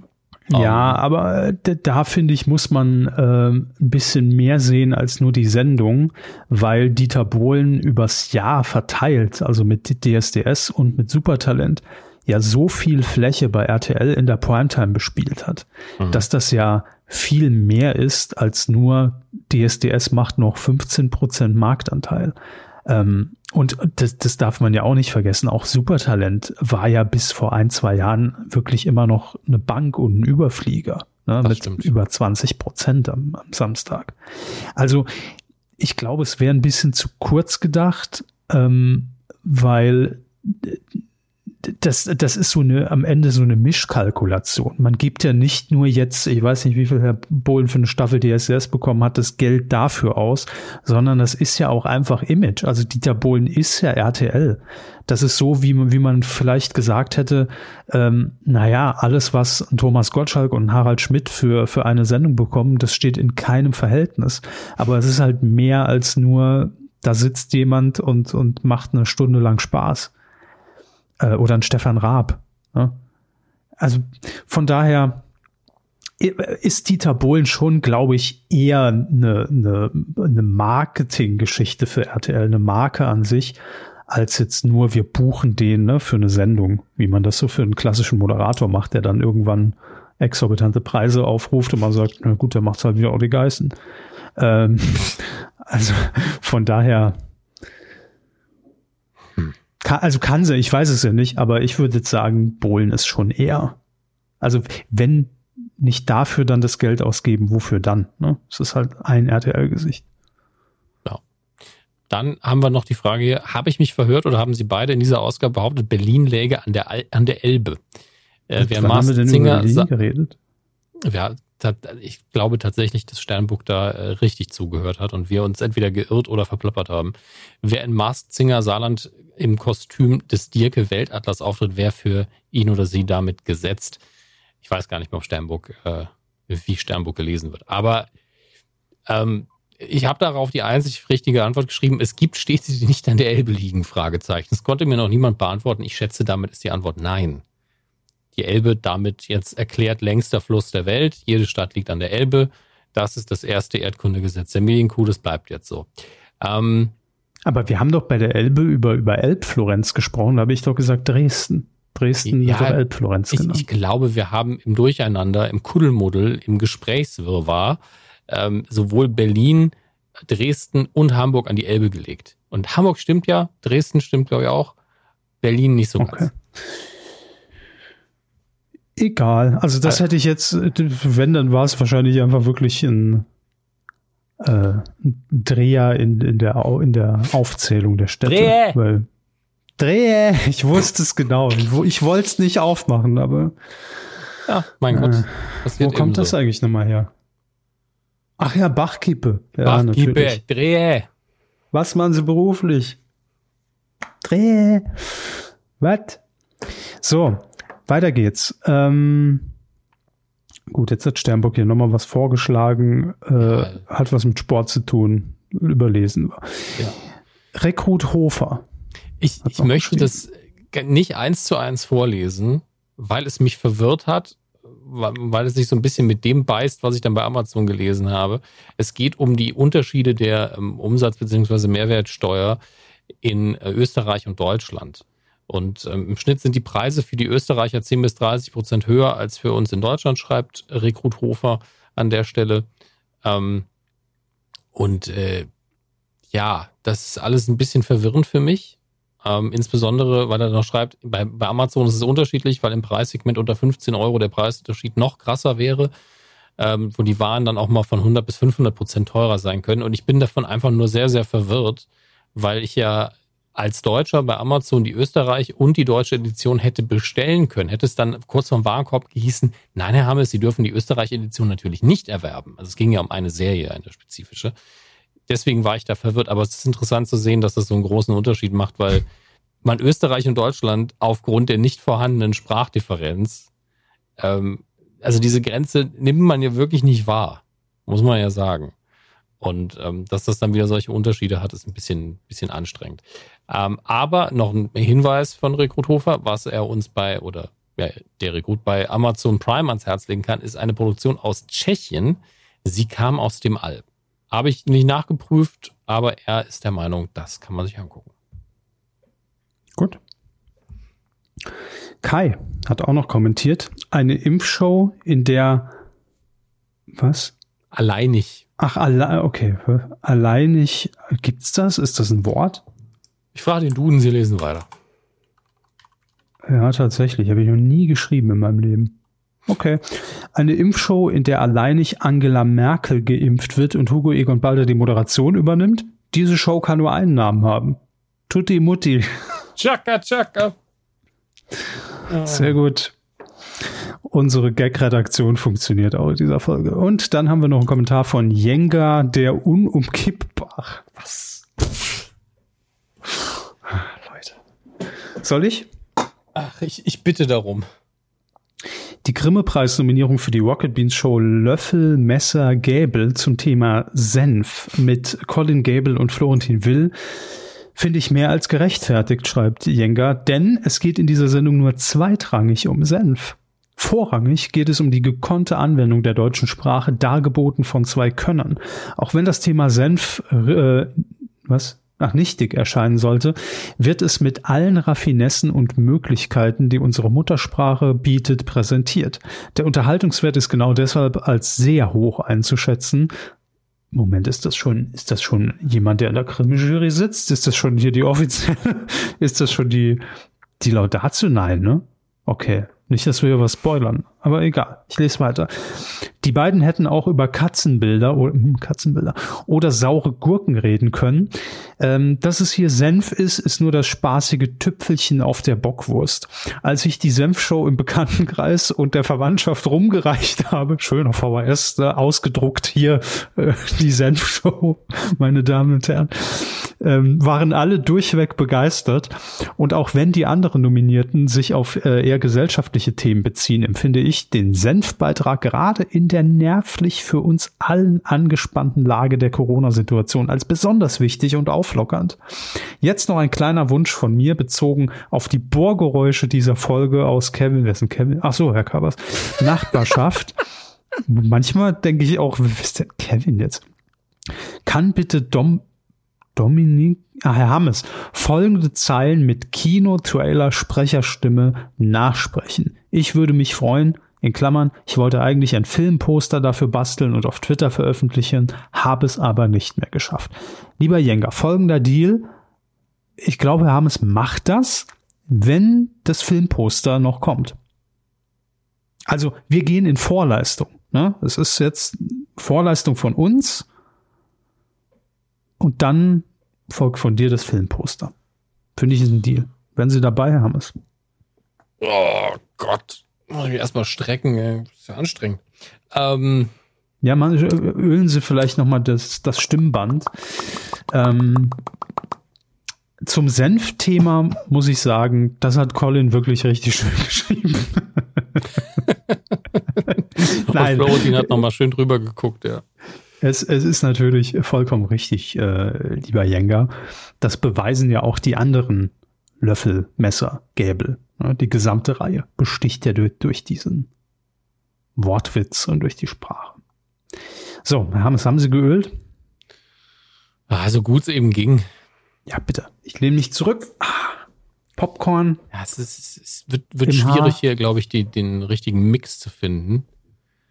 Ähm, also wir sehen jetzt oder hören vielmehr einen äh, Trailer zu den Bohrgeräuschen bei mir in der letzten Folge. Bitte. Ja. Ich, glaube, ich, glaub, ich werde es ein bisschen frei machen. Also mich ja, nicht, ja, ich, ich bleibe ich bleib angezogen, ähm, weil man, glaube ich, sind sie am besten. Das ist wahr, aber es ist noch nicht warm genug. ähm, ich lasse das noch ein bisschen sacken, glaube ich. sparen Sie sich, sparen Sie sich. Das können die Leute auch alle mitdenken. Da ist der Witz auch besser. Gut. Mediencoup Productions presents. Hm, ich lasse Abbruch, nochmal neu. Achtung, in drei, ich, ich, ich zwei, es ein bisschen eins. damit müssen wir uns Dödel. Der, der, Künstler ist leider. Jetzt tickt er rum wie der Papst im Puffy. Genau. Was ist los? Danke, dass Sie so formuliert haben. Genau das. Sehen Sie Kevin Körber als abenteuerlustige eingeborenen Forscherin Diane Forstner, wie sie den Urein den Ureinbohrern. Wow, ich fange mal von vorne an. Sehen Sie Kevin Körber als abenteuerlustige Eigen... Danke. Sehen Sie Kevin Körber als abenteuerlustige eingeborenen Forscherin, Diane Forster, wie sie den Ureinbohrern im Dschungel Borneos zum Dreh ihres Lebens verhilft. Bohrer im Nebel. Sämtliche Bohrer wurden gespielt von Veronika Ferres und in seiner bislang ergreifendsten Darbietung Dominik Hammes als Nebel nach einer wahren Geschichte. Bohrer im Nebel. Ich mach's vielleicht in der Postproduktion nochmal, wenn der Druck nicht so groß ist. Mal gucken. Herr Hammes, Sie waren großartig. Der Text war nicht ganz drauf. Ja. Aber ich, ich sehe schon, wenn das jetzt Zotentipp nochmal in, in so eine kleine animierte Grafik, ne, mit so ein bisschen Metall noch auf ihrer Stimme und Bohrer im Nebel. Ja, ja. Das, ich, ich, das, das wird, also machen wir alles in der Post. Die, die, die Textbausteine sind gut, aber ich würde es ein bisschen umstellen. Tatsächlich. Ja, aber das vielleicht machen, auch noch so, wir in der Post. So, so ein Zitat vorschalten und vielleicht das Bohrgeräusch nochmal das kriegt alles äh, Zotentipp hin, ohne, ohne jetzt hier Druck aufbauen zu wollen. Das, das, erinnert mich jetzt doch schon sehr an, an so typische, typische Chefgespräche. Das macht die Abteilung, gar kein Problem. Und die Abteilung sagt, das ist gar nicht unser Job, das können wir gar nicht. Aber gut. Äh, hätte ich gesagt, Landschaftsgärtner, prima gemacht. Ja. Naja, so ist es eben. Aber an der Stelle können wir vielleicht auch mal Danke sagen wieder. Äh, richtig. die ähm, Überleitung ganz so schnell. Herr Körber muss die Spenden rausholen. In der Zeit sage ich nochmal vielen Dank. Das hört sich immer an, als ob ich hier die Kasse aufmache. So. nee, also, also ihr, ihr, ihr, ihr ähm, Schuldnerverzeichnis aufmachen. Ähm, vielen, vielen Dank an alle, die uns bei patreon.com slash medienco unterstützen. Vielen Dank an alle, die über ähm, kumazon.de einkaufen und damit einen Teil des Geldes weg von Jeff Bezos und in unsere Tasche spülen. Und wir sagen aber natürlich auch Danke an alle, die uns über PayPal unterstützen. Und die Namen wird Herr Körber jetzt ganz langsam Stück für Stück herausgefunden haben. Und er wird mich einfach unterbrechen, wenn er soweit ist. Ansonsten muss ich einfach weiter Zeit schinden. Das ist aber gar kein Problem. Vielleicht ist aber auch gerade der Sadismus bei ihm durchgebrochen und er fragt sich, wie lange kann dieser Mann das aushalten? Ich weiß es nicht. Er unterbricht richtig. mich nämlich nicht. Also, wir haben eine Spende erhalten und dafür jetzt den Aufriss. Ja, ich meine, Fabian, ähm, Fabian hat gespendet als Einzelspende. Vielen lieben Dank dafür. Ah, nee, der hat auch ein. Abo. Ist der neu dazugekommen? Oh, da, Fabian muss sich auf die Liste schreiben, unserer, unserer monatlichen Abonnenten. Das ist natürlich klar. So, jetzt mit dabei. Also ab sofort monatlicher Spender auch Fabian. Ähm, außerdem Alexander H., Alexander R., Michaela, Christian, Günther, Lutz, Johannes und Tobias. Vielen lieben Dank. Vielen, vielen Dank an euch alle. Wir machen jetzt weiter im schönsten zweitletzten Bereich, den ein Podcast haben kann. Film. Der Intimbereich. Ach so, Film, ja. Heidewitzka, der Intimbereich. Wissen Sie was? Wissen Sie, was ich heute mal wieder machen kann? Tatsächlich ich kann ganz kurz auf Kinostarts eingehen. Wie? Ähm, oh. Das liegt daran, dass wir zum einen natürlich international nicht unbedingt die gleiche Situation haben. Die USA zum Beispiel, äh, man mag sich jetzt darüber streiten, ob das richtig ist. Das ist nicht unsere Entscheidung, das ähm, zu verurteilen. Denn dort wird ja durchaus schneller geimpft als bei uns, soweit die Fakten. Und man möchte da auch wieder Kinos aufmachen, bei zum Teil viel höheren Inzidenzwerten als bei uns. Ähm, wie gesagt, ich mische mich da nicht ein, ist nicht meine Expertise, aber die Situation ist eben eine andere als bei uns. Und ähm, deswegen hat Disney zum Beispiel jetzt gesagt, okay, äh, wir geben mal wieder neue Kinostartdaten bekannt, auch wenn diese Filme wirklich auch schon vorher Kinostartdaten hatten. Ja, ähm, und man davon ausgegangen ist, wir können die bestimmt zeigen, musste man jetzt eben nochmal verschieben. Und ich glaube, dieser Film aus dem Hause Disney Marvel hat jetzt irgendwie den gefühlt 300. Starttermin, nämlich Black Widow, was ja wirklich, Sie werden es nicht wissen, aber die Hauptfigur von Black Widow ist äh, im, im äh, in, in Avengers Endgame verstorben. Das heißt, es handelt sich eh schon um ein Prequel. Das heißt, wir, wir sind alle so, ja, wir wissen ja sowieso, wie es mit ihr endgültig ausgeht. Wir kriegen jetzt nochmal einen eigenen Film für sie, was cool ist. Aber warum habt ihr euch denn jetzt den so lange immer wieder aufgespart und nach hinten geschoben? Warum habt ihr nicht einfach auf Disney Plus schon längst gezeigt? Und ähm, jetzt heißt es eben, am 9. Juli geht das Ding ähm, in die Kinos, also in die Kinos, die in den USA dann vermutlich auf sind, in Deutschland äh, vermutlich noch nicht, weiß man natürlich noch nicht. Ähm, und gleichzeitig aber mit dem VIP-Zugang äh, auf Disney Plus. Ähm, der VIP-Zugang von Disney Plus heißt, ihr habt ein Disney Plus-Abo und müsst dann aber nochmal so grob 22 Euro zahlen. Ich weiß aber nicht, ob das nur ein, Film, ein Filmticket dann ist quasi oder ob das dann im Allgemeinen fürs ganze Jahr gilt. Und da muss man sich natürlich noch überlegen, was kriege ich eigentlich für meinen VIP-Zugang generell. Also das ist eine Entscheidung, die ihr natürlich treffen müsst. Gibt's ähm, Popcorn dazu oder sowas? Nachos? Nee. Ah, ich, ich sehe gerade, ich habe das äh, ein bisschen durcheinander gebracht. Am 8. Juli kommt es in die Kinos und am in, in, den Deutschen steht hier sogar und am 9. dann eben Disney Plus. Also der eine Tag Unterschied macht dann den Gaul auch nicht fett, muss man sagen. Ähm, ist natürlich jetzt nicht ein mega Hoffnungssignal an die Kinos, wobei ich sagen muss, persönlich, wenn, wenn wir jetzt in der Situation wären, dass die morgen alle aufmachen und das auch aus gutem Grund, also Virus ist verschwunden über Nacht oder sowas, weil Söder brav gebetet hat, keine Ahnung, ähm, dann glaube ich tatsächlich, dass es den Kinos erstmal wieder recht gut ginge im Sinne von, sie würden erstmal so eine Welle äh, von, ja, wir wollen alle unbedingt ins Kino abkriegen. Nicht, dass das einfach so ein über ein Jahr an äh, ausgebliebenen Einnahmen ausgleichen würde, aber ich glaube, das wäre ein ordentlicher Schub am Anfang, ohne dass man sich da sonderlich anstrengen müsste, weil ich vermisse es schon sehr und ich glaube, das geht vielen so, im, natürlich im Rahmen von allen Dingen, die man gerade so vermisst. Aber trotzdem. Ähm, es gibt auch neue Daten für Shang-Chi and the Legend of the Ten Rings, ebenfalls ein MCU-Film. Der soll jetzt am 2. Äh, September 21 in die Kinos kommen.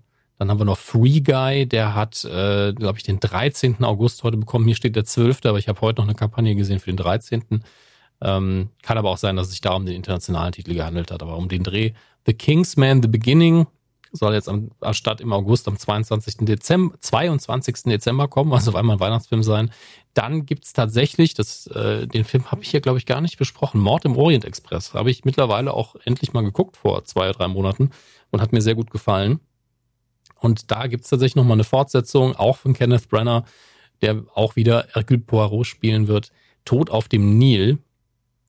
Und äh, der ist jetzt aufs nächste Jahr, auf den Februar verlegt. Ich glaube, der ist sogar schon längst fertig. Nee, ist er nicht. Der sollte im September kommen. Vermutlich ist er noch nicht ganz fertig, aber ich will nicht wissen, was Hollywood alles auf der Halde hat, wo die Postproduktion jetzt so lange Zeit hatte, um das Ganze fertigzustellen. Ähm, das soweit ein paar ganz grobe Kinostartdaten, wo man äh, vor allen Dingen sieht, man hat sehr viele Dinge wieder nach hinten verschoben. Black Widow hingegen äh, wird einfach Zeit, dass der Film mal gesehen wird. Das MCU schreitet ja auch voran. Ähm, und damit kommen wir direkt äh, zum Heimkino und beginnen digital weil ja jetzt die nächste Marvel-Serie angelaufen ist, letzten Freitag und jetzt jede Woche Freitag, ich glaube, sechs Folgen gibt's von The Falcon and the Winter Soldier, die ähm, durchaus actionlastigere Serien nach WandaVision. Und da geht's auch direkt in die Vollen. Also die ersten paar Minuten sind einfach reine Action, schön schnell produziert, sieht eben aus, wie ein, wie ein Marvel-Film aussieht eigentlich. Und dann wird's dann doch wieder wesentlich persönlicher und ähm, die ähm, die Figuren stehen im Vordergrund und ich finde es wieder sehr, sehr gut produziert. Also es ist eine schöne Balance zwischen den beiden Aspekten der Serie und bin sehr gespannt, was da noch passiert. Ich hatte vor kurzem die Gelegenheit, da auch zwei ganz, ganz kurze Interviews zu führen, so ganz typische Interview-Slots von fünf Minuten, was mir überhaupt nicht liegt, muss ich dazu sagen, mit der Regisseurin und dem, ähm, dem Head-Autor.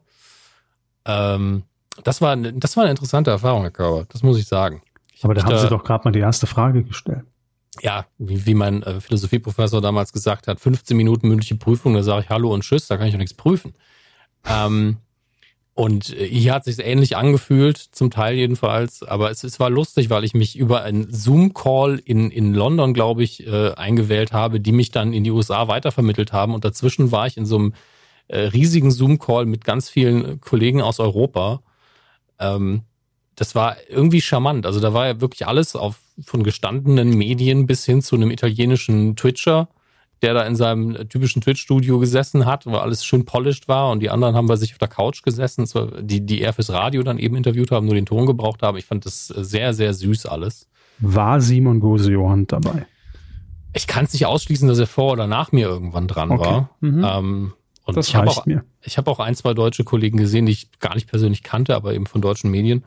Und äh, muss an der Stelle sagen, all, das, da war eine spanische Kollegin dabei, die war so sympathisch. Die hat einfach mit allen auf Spanisch geredet, die Spanisch verstanden haben, während alle anderen, die es eben nicht sprechen, haben da gesessen so, ich habe keine Ahnung, worum es gerade geht. Und dann hat sie irgendwann angefangen, über ihr Internet zu fluchen. Das war sehr, sehr schön. Aber ich möchte keine Namen nennen, das ist ja auch alles aus Datenschutzgründen nicht so, nicht so sauber, was ich gerade tue, aber es war eine schöne Erfahrung. Ähm, Deswegen ist man dann auch ähnlich wie bei diesen ganzen Presseinterviews in Hotels, äh, haben die dann auch so einen so einen Zoom-Hintergrund, dass die auch vor, vor, vor dem Plakat sitzen, vor so einer dunklen Wand, wo man also, immer dann Schnitt Gegenschnitt macht, wenn man, wenn man jemanden trifft? Meinen Sie jetzt bei den Leuten, die man interviewt hat oder bei den Journalisten? Ja, beide. Also äh, jetzt wahrscheinlich eher bei den Leuten, die man interviewt hat. Also die ich interviewt habe, das fand ich faszinierend. Ähm, die Regisseurin, da hatte ich das Gefühl, die sitzt in irgendeinem Studio, wo für sie die Technik übernommen wird und es ist einfach ein neutraler grauer Hintergrund, als wird ein Klassenfoto gemacht, ähm, vor dem sie gesessen hat. Und der Head-Autor hat einfach in seinem normalen Büro zu Hause gesessen, glaube ich. Also das sah völlig normal aus. Während ein paar von den Journalisten wirklich haben sich so ein ähm, so, haben sich so rauskien lassen im Hintergrund und da war ein riesiges Marvel-Plakat schon. Mal Schleimer. Ja, ja es, es war auch eine, die, die Übermotivierten. Es war auch eine spanische Kollegin dabei, die, die war im Captain Marvel Cosplay da. Also es war wirklich, wie James O'Brien immer sagt, all human life was there. Also ich waren aber alle sehr sympathisch. Deswegen. Das Schlimmste in so einem riesen Call ist ja wirklich einfach nur, wenn einer dabei ist, der irgendwie gerade unterwegs ist und sich übers Handy zuschaltet und das Handy nicht hinstellt, sondern einfach so freihändig da irgendwie mit dem Handy rumgeht. Es macht mich wahnsinnig.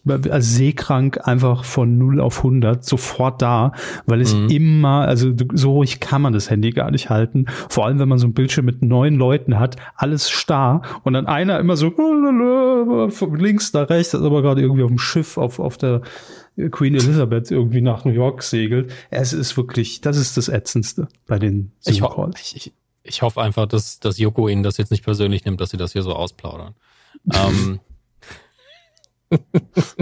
äh, auf jeden Fall die, die Interviews, wenn ich die zurechtgeschnipselt habe, gibt's dann äh, im Zweifelsfall auf dem gratis Patreon von Radio Nukular. Wahrscheinlich gibt es auch bei den Kollegen von Kino Plus einmal kurz. Ich werde es aber auch verlinken. Also ihr werdet es finden.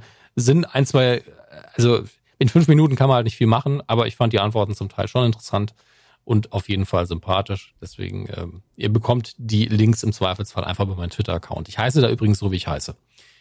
Ähm, das wäre also Falcon and the Winter Soldier. Aktuell, aktuell eben jede Woche auf Disney Plus. Und jetzt schauen wir, was es sonst noch so gibt. Natürlich ist äh, Justice League der Zack Snyder, äh, die Zack Snyder Version von Justice League, eigentlich müsste ich es hier besprechen. Ich werde das jetzt so oft machen müssen. Ich versuche mich hier ganz, ganz kurz zu fassen, weil ich es nochmal in riesiger Breite in den anderen Podcasts machen muss und ich möchte euch damit nicht foltern. Also. Mich. Für, ja, für, für Sie aber erklärend die Hintergrundgeschichte, die ich bei den anderen zum Teil einfach voraussetzen werde. Ähm, Zack Snyder hat ja Regie geführt bei Man of Steel, dem neuesten Superman-Film, und danach bei äh, Dingenskirchen bei äh, Batman wie Superman Dawn of Justice und hat dann Regie geführt für Justice League, musste aber aus persönlichen Gründen wirklich eine große Familientragödie ähm, komplett nachvollziehbar, musste er sagen, ich kann das nicht zu Ende inszenieren. Es, äh, ich glaube, seine Tochter ist gestorben und äh, also, also wirklich richtig, richtig traurig. Und dann hat man äh, von Seiten von Warner Joss Whedon angeheuert, der damals Avengers 1 und Avengers 2 inszeniert hat und hat ihm anscheinend, so mutmaßt man, so wie der Film hinterher rauskam, gesagt, mach das so wie die Marvel-Filme. Wir kriegen so viel Kritik, äh, dass unsere Sachen irgendwie äh, nicht witzig genug sind und hier und da mach das bitte genauso, wie du das bei den anderen Filmen auch gemacht hast. Ähm, das mutmaßt man, weil der Film witziger oder versucht hat, witziger zu sein und ein bisschen heller zu sein, als das, was Zack Snyder so abgeliefert hat. Aber der Film war leider eine Katastrophe, muss man einfach sagen. Also die Kinofassung ergibt in vielen Stellen keinen Sinn. Es gibt Versatzstücke, wo man sich fragt, warum sind die überhaupt im Film? Ähm, und, und im Allgemeinen einfach kein Genuss. CGI war zum Teil furchtbar. Also an allen Ecken und Enden hat es irgendwo gehakt. Das Einzige, was man sagen kann, und das gilt natürlich auch für den Cut jetzt, äh, die Schauspieler sind super besetzt auf ihren Rollen. Das ist indiskutabel, die passen hervorragend äh, auf ihre Charaktere, das ist ganz toll geworden. Ähm, der Snyder Cut jetzt ist vier Stunden lang. Das ist ähm, normale Nukularfolge halt.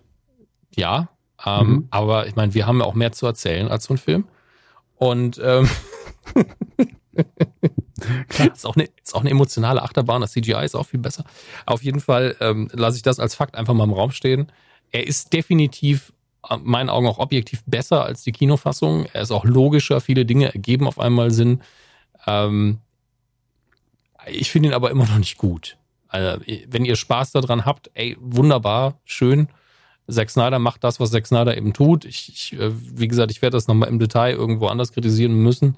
Und sehr viel, was ich aber an dem Film nicht mag, ist eine reine Geschmackskiste und das weiß ich auch. Das heißt, wenn ihr da tierischen Spaß dran habt und ihr hattet vor allen Dingen Spaß an den anderen beiden Filmen, die er gemacht hat, dann ist es genau euer Ding. Viel Vergnügen, stürzt euch rein, guckt es euch an. Ähm, für mich war es halt kein Riesengenuss, auch wenn ich einige Dinge wertschätzen konnte. Ähm, aber er ist definitiv besser als die Kinofassung. Es ist einfach nur, wenn ihr die Kinofassung schon überhaupt nicht mochtet, dann sind das jetzt vier Stunden davon, die nur ein bisschen logischer sind und ein bisschen hübscher. Ne? Das, so viel sei gesagt. Das heißt, wenn ihr da eh schon so, hm, ob ich das gucken will, dann wartet's ab. Im Moment ist das Ding ja nur bei Sky verfügbar, damit da die Abos nochmal oder die Sky-Tickets zumindest äh, nochmal kurz durch die Decke gehen. Viel Spaß beim Kündigen dann auch wieder, freue ich mich auch schon drauf. Ähm, sei ihnen gegönnt und es gibt da natürlich später im Jahr noch die normalen Releases äh, für die anderen ähm, digitalen Kaufportale und natürlich DVD und Blu-ray. Äh, das sind so die, die großen Sachen gewesen im Heimkino. Äh, ansonsten scrolle ich jetzt nochmal drüber. Oh, die Chaos Camper. Die Chaos Camper sind auf Prime Video. Das ist ja super. Ich dachte zuerst, es wären die Camper von RTL, aber es ist irgendein dummer Film. Naja, dann Dachte nicht. ich auch kurz dran, aber ja. ich glaub's nicht. Schade, schade. Die laufen schade. ja immer noch. Ja, Wiederholung, Bei oder? RTL Plus irgendwo, glaube ich, ja. Gut. Genauso wie Ritas Dann Welt und alles Atze. Es ist wirklich in der Zeitschleife gefangen. Das sind immer noch die 90er. Ja. Ähm, auf Prime Video außerdem verfügbar Edison, ein Leben voller Licht in der Hauptrolle Benedict Cumberbatch. Geht für natürlich ein Biopic über Thomas Edison und ich nehme an, dass Tesla auch eine Rolle spielen wird da drin. Habe ich damals einen Trailer gesehen, danach nicht mehr viel. Also entweder durch, durch äh, die Pandemie ein bisschen von der Seite ähm, weggeflanscht oder einfach nicht so gut. Kann ich leider nicht äh, sagen, weil ich noch nicht geguckt habe. Dann fürs Wohlfühlformat äh, nochmal auch Prime Video hier. Contagion, wenn ihr nochmal sehen wollt, wie sich ein Virus überträgt. Ähm, vielleicht, weiß nicht, ob das so sinnvoll ist, das jetzt ins Programm zu nehmen, aber einige von euch wollen es bestimmt gucken. Being John Malkovich würde ich aber eher empfehlen. Wunderbar surrealer Film. Der macht Spaß. Ähm, scroll, scroll. Ne? Ansonsten brauche ich, glaube ich, nicht so viel zu empfehlen. Und gucke ganz kurz, was es im physischen DVD-Blu-ray-Regal gibt. Da haben wir Call the Midwife, Ruf des Lebens, Staffel 6. Ähm, Der Doktor und das liebe Vieh, eine Serie über uns, Staffel 1. Gibt's jetzt auch auf DVD. Äh, da war noch irgendwo was. Ah ja, hier. Für alle, die es noch nicht zum hundertsten Mal gekauft haben. Monty Pythons Flying Circus, die komplette Serie auf Blu-ray, alle vier Staffeln. Ist vielleicht das erste Mal, dass sie auf Blu-ray da ist, weiß ich nicht. Oder zum ersten Mal, dass es eine Gesamtbox ist. Ist aktuell, glaube ich, auch das, was sich am besten verkauft von neuen Sachen. Und die, ähm, ich glaube, das ist die Netflix BBC äh. Ja, die Netflix BBC Co-Produktion von Dracula ist jetzt auch für alle auf Blu-ray und DVD verfügbar. Ist durchaus sehenswert, ist eine schöne Aktualisierung. Ähm, gegen Ende wird es ein bisschen weird, aber ähm, sehr hochwertig produziert, macht schon Spaß. Ähm, das soll es gewesen sein mit dem Heimkino. War ja auch genügend Material. Erinnern Sie mich bitte dran, dass ich ähm, nach, ähm, oder sagen wir ganz am Ende, dass ich noch, noch was, einen Informationshinweis habe. Eine Information. Ein Informationshinweis ist notiert, ich merke, ich merke, wie meine Konzentration heute auch nicht die Das ist beste für uns alle die dritte Welle. Ja, Die Star Wars News der Woche. da sind wir. Der wichtigste Teil von der deutschen Podcast-Landschaft. Von der deutschen Podcast. Gutes Deutsch auch. Von dem Ja, Landschaft, wo Podcast machen tut. es wird Zeit, dass es vorbei ist. Ähm, Star Wars, Herr Körber. Bitte. Es ist anscheinend bestätigt worden, dass für eine der Serien, die jetzt in der Pipeline sind bei Disney Plus im Star Wars Universum, ein neuer, sehr erfolgreicher Autor mit einem großen Portfolio, ein namhafter Autor und Regisseur, auch Produzent, äh, man möchte fast sagen eine Legende, ähm, schreiben wird. Äh, für die Serie, ähm, gerade gucken, ob was Kendor, ich ver vertue mich bei Namen immer, nee, Endor, äh, und damit ist nicht der Mond Endor, sondern An Captain Cassian Andor, spricht man das genauso aus? Gute Frage. Gemeint, was vor Rogue One spielen soll, die Serie. Ähm, können Sie erraten, wer dieser erfolgreiche Autor, Regisseur, Produzent, Legende sein könnte? Mickey Beisenherz. Es ist eine faire Beschreibung, ist ein bisschen älter. ähm, George Lucas. George Lucas, der Erfinder von Star Wars, äh, wird, so äh, anscheinend bestätigt, wird unter anderem dafür schreiben. Also ein, zwei Folgen der äh, ersten Staffel werden aus seiner Feder stammen. Und das, ich finde es schön aus dem einfachen Grund, weil man im, ja immer gemutmaßt hat, dass sich Lucasfilm und Lucas selbst so ein bisschen zerstritten haben, seit der Verkauf durch ist und die Filme nicht in die Richtung gingen, wie er es gut gefunden hätte. Und da gab es bestimmt auch ein bisschen Streit. Aber es ist schön, dass man da nicht jetzt äh, irgendwie im Streit auseinandergeht, dass Lukas nächste Woche den nächsten Star Trek-Film schreibt und sagt, könnt mich alle mal oder so, sondern Sie, dass er noch dabei ist. Ja. Wäre es nicht Star Wars? Ja. Ne? Was es ja nicht nötig hat, würde ich ja sagen, das ist wirklich ein eiskaltes Marketing-PR-Gedöns, dass man sagt, oh, er ist wieder da und schreibt auch äh, an zwei Folgen da mit. Ja. Also wäre es jetzt mal my, my Big Fat Greek Wedding 5. dann würde ich sagen, ja, aha, okay, das ist ein, das ist ein PR-Stand. Bei Star Wars ist natürlich scheißegal, weil ja. gucken ja trotzdem alle. Ja, also von also daher. Es ist, es ist nicht wie bei Fast and Furious, wo dann irgendwann kam äh, neues, Modell, Modell Originalteile. Originalteile. Ja, genau. danke. so ist es in dem Fall definitiv nicht. Ähm, und ich finde es sehr, sehr schön. Man darf nicht vergessen, dass Lukas auch da ein relativ kleines Ego sogar manchmal zumindest hat. Der hat nämlich auch bei, ich weiß nicht mehr welchem Indiana Jones Film, wo er nur die Grundidee hatte und mitproduziert hat und dann wahrscheinlich bei den Dreharbeiten immer da war bei den alten Filmen, aber ich gefragt habe, was mache ich eigentlich hier? Durfte ein bisschen Second Unit Director einfach machen, damit er was zu tun hat, vermutlich. Und das, das fand das ich immer süß, dass er überhaupt weg gemacht ist der Mann. Irgendwann so, Steven, I'm bored. so, ja, okay, wird's dann hier ist eine Kamera. Geh mal ein paar Sachen da drüben drehen. Hopp, hopp. Eben, wird es in der ganzen Family auch auf den Sack gehen inzwischen. Hier, mach, mach mal was. Äh, mal schauen. Ähm, dann gibt's noch eine Nachricht neben dieser äh, Bombshell, wie man im amerikanischen Business sagt. Hat, haut, uh, Disney Plus holt tatsächlich noch ein paar Star Wars Inhalte ins Angebot, die bisher nicht drin waren. Ähm, und zwar ab dem 2. April gibt es die unfassbar langweiligen, aber für Kinder durchaus geeigneten Filme Star Wars, Ewoks, Karawane der Tapferen, Star Wars, Ewoks, Kampf um Endor und Star Wars, die Ewoks. Ähm, also wirklich. Ist das schon Titelschmutz oder ist es noch? Ja, ja, es, es klingt wirklich so, aber es ist ja. Star Wars Doppelpunkt Ewoks und dann kommt der, der deutsche Untertitel, also die drei Ewok-Filme, wie man in Fankreisen eher sagen würde. Ähm, noch was zu, zu Clone Wars, wo ich dachte, da ist schon alles da, aber vermutlich irgendwas war noch nicht da. Und ein Teil des Star Wars Holiday Specials anscheinend, wobei ich mich frage, was soll das denn sein? Weil das hat man ja, ähm, ich weiß nicht, also das hat man ja eigentlich nur nicht illegal, aber nicht offiziell gucken können, weil gerade George Lucas das nie, nie, nie irgendwie veröffentlicht sehen wollte. Ähm, aber mal gucken, was man da wirklich raushaut. Ich bin da sehr, sehr gespannt, ob man vielleicht ein Behind-the-Scenes-Special hat oder einfach einen Zusammenschnitt, ohne das, weil das Original Star Wars Holiday Special ist so unsäglich langweilig. Das kann man einfach nicht auf den Sender äh, ziehen, finde ich. Ähm, und das gibt's ja auch bei YouTube eh, von daher alles gut. Um, ähm, aber das war's. Also das reicht für den Star Wars Bereich auch. George Lucas kehrt zurück und das Star Wars Holiday Special auch. Das Beste vom Besten ist wieder da, meine Damen und Herren das nicht schön? Ah, machen wir weiter. Quotentipp. Ach so, ich bin ja dran. Ich war schon im Feierabend. Soll ich zuerst meinen Informationshinweis abgeben? Ja, machen Sie das doch zuerst. Also ich habe es auch hier, aber bevor wir es vergessen, lieber jetzt die Information. Da haben Sie recht. Ähm, euch da draußen ist Johannes Fleur vielleicht ein, ein Begriff. Ähm, ist ein langjähriger Co-Hörer, hört uns seit eigener Angabe, ich glaube 2010. Es tut mir sehr leid, Johannes. Es tut mir immer sehr leid. Und ich hatte gestern Nacht hatte ich äh, das Vergnügen, mit ihm tatsächlich einen Podcast aufzuzeichnen.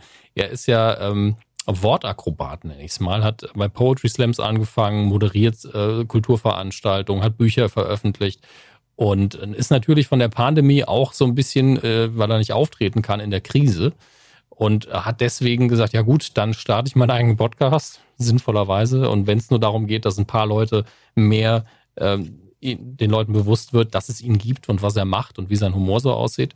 Und da holt er sich jedes Mal Gäste ran, hat auch namhafte Leute wie ähm, äh, Aurel Merz und äh, Donny O'Sullivan hat er schon zu Gast gehabt und sehr viele andere mehr. Das Ganze heißt Dialoge, genau wie sein erstes Buch.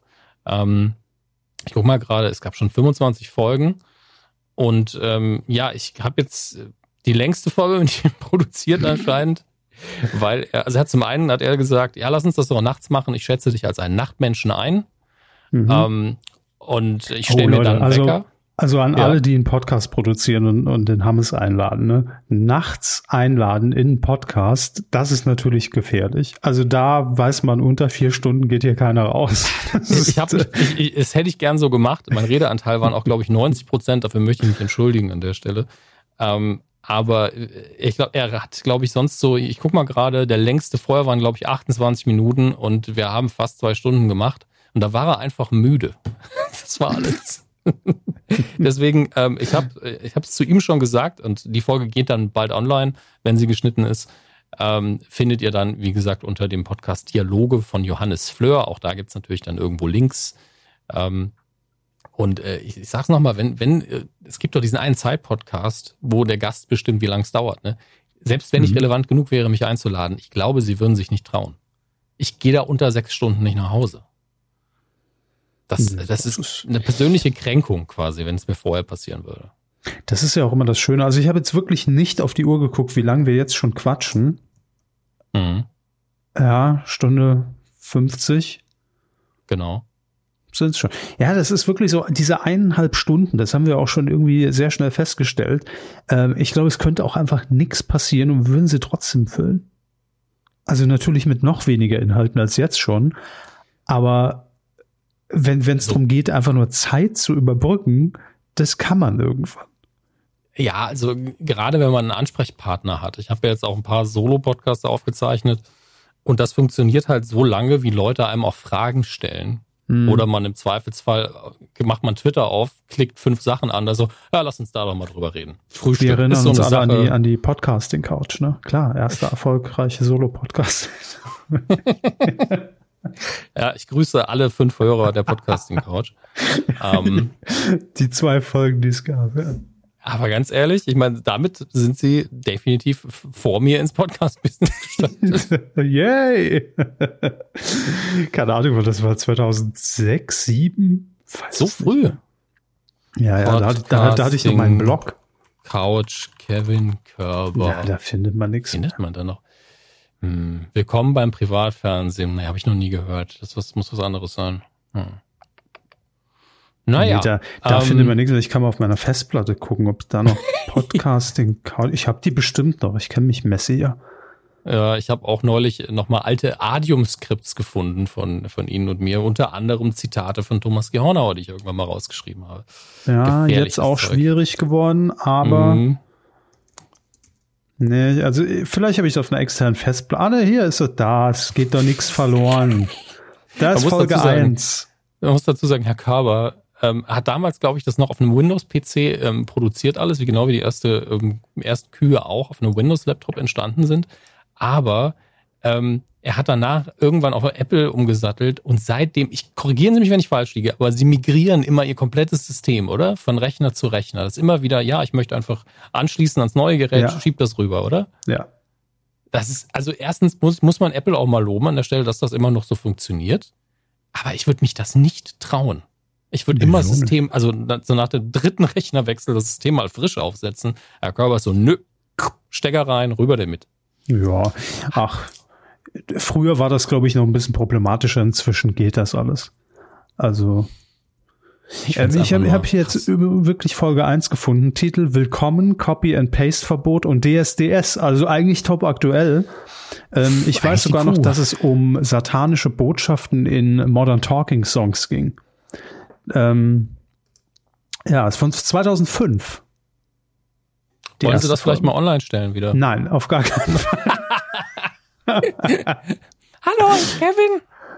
Auf gar keinen Fall. Das habe ich mit, einem 15, 15 Euro Karstadt-Mikrofon aufgezeichnet. Ähm, so klingt's auch. Nee, auf gar keinen Fall.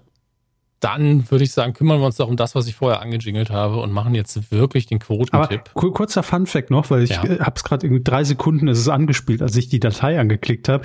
Das Intro, das ich dafür gebastelt habe, das erste Q-Intro habe ich aus der Projektdatei von dem Intro gebastelt und deshalb sind einige Soundeffekte, die ich da drunter gelegt habe, immer, also im ersten Q-Intro mit übernommen worden. Das heißt, eigentlich ist es nur, es ist ein Spin-off.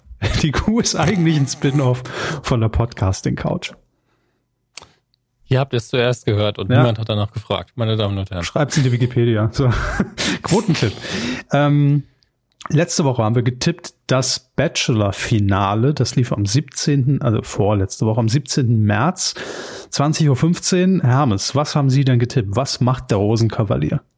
Ich dachte, ja, komm, der alte Quatsch, 15 Prozent, das ist ja immer noch gut, mehr wird's nicht. Ich dachte, ja, komm, der alte Quatsch, 17,2 Prozent.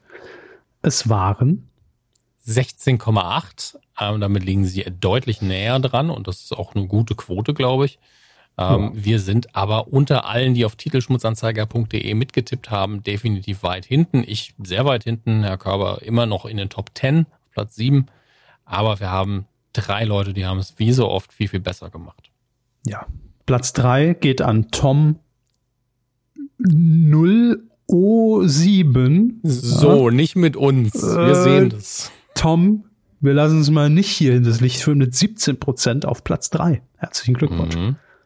Auf Platz 2 haben wir Ursel aus dem Eis. Neun Punkte für 16,9 Prozent, nur 0,1 Prozent daneben. Und ja, und da hat, da hat Ursel schon gedacht, geil, 0,1 Prozent daneben. Die Medaille schnappe ich mir. Aber dann kam schön auf dem Überholstreifen Ischnisi vorbei mit einer Punktlandung von 16,8 Prozent. Zehn Punkte damit an dich. Herzlichen Glückwunsch. Gratulation. So. Ich, ich, ich habe jetzt wirklich mal, weil man kennt die Leute ja eigentlich, die so mittippen. Und ich habe das Gefühl, dass Easy Schneezy nur bei Twitter ist, damit sie mitspielen kann. Deswegen liebe Grüße, wenn du das seit 2019 machst. Ich habe mich wirklich ganz offen kommuniziert ganz kurz auf dein Twitter geklickt, weil das eben darüber geht. Ähm, es ist eine Twitter-Anbindung, damit man mittippen kann. Und äh, ihre Tweets sind ausschließlich Quotentipp-Tweets. Ja, das, äh, ich meine, kann man sich ja auch einen das eigenen Account für anlegen, wenn man uns nicht traut. Mit diesen Passwörtern. ich habe einfach für jeden Prozentpunkt einen eigenen Twitter-Account und twittere immer alle. Irgendwann hacken wir uns in alle Accounts, die wir hier gesammelt haben und posten einfach Pimmel. Ich sag's, wie es ist. So. Was? Was? Ja. Aber was tippen wir denn in dieser Woche? Joko und Klaas gegen Pro7 geht wieder los am nächsten Dienstag, 30.03.20.15 Uhr. Fünf neue Folgen und damit natürlich angeschlossen eventuell auch 15 Minuten irgendwann. Ne? Man mhm. weiß es ja nicht. Moderiert wird das ganze Spektakel natürlich vom einzigartigen, vom einmaligen Steven Gätchen. Und Alles klar, 99 Prozent. 99,9 Prozent Marktanteil da. Ja, die Folge tippen wir, die erste Folge, Auftakt der neuen Staffel. Wenn ihr mitmachen wollt, titelschmutzanzeiger.de und wir brauchen einen Twitter-Account. Legt euch einen neuen an zur Not und dann könnt ihr mitmachen. Gut. Ähm, ja, tschüssi. 500 Euro. Macht's gut. Äh, wir waren heute ein bisschen durch, das wissen wir, aber ich glaube, es war trotzdem ganz okay? Was hat, was hat die Redaktion? Schläft, ja, wie immer. Gut. Danke. Buhu, buhu, sagt. Tschüss. Bis bald. Bis dann.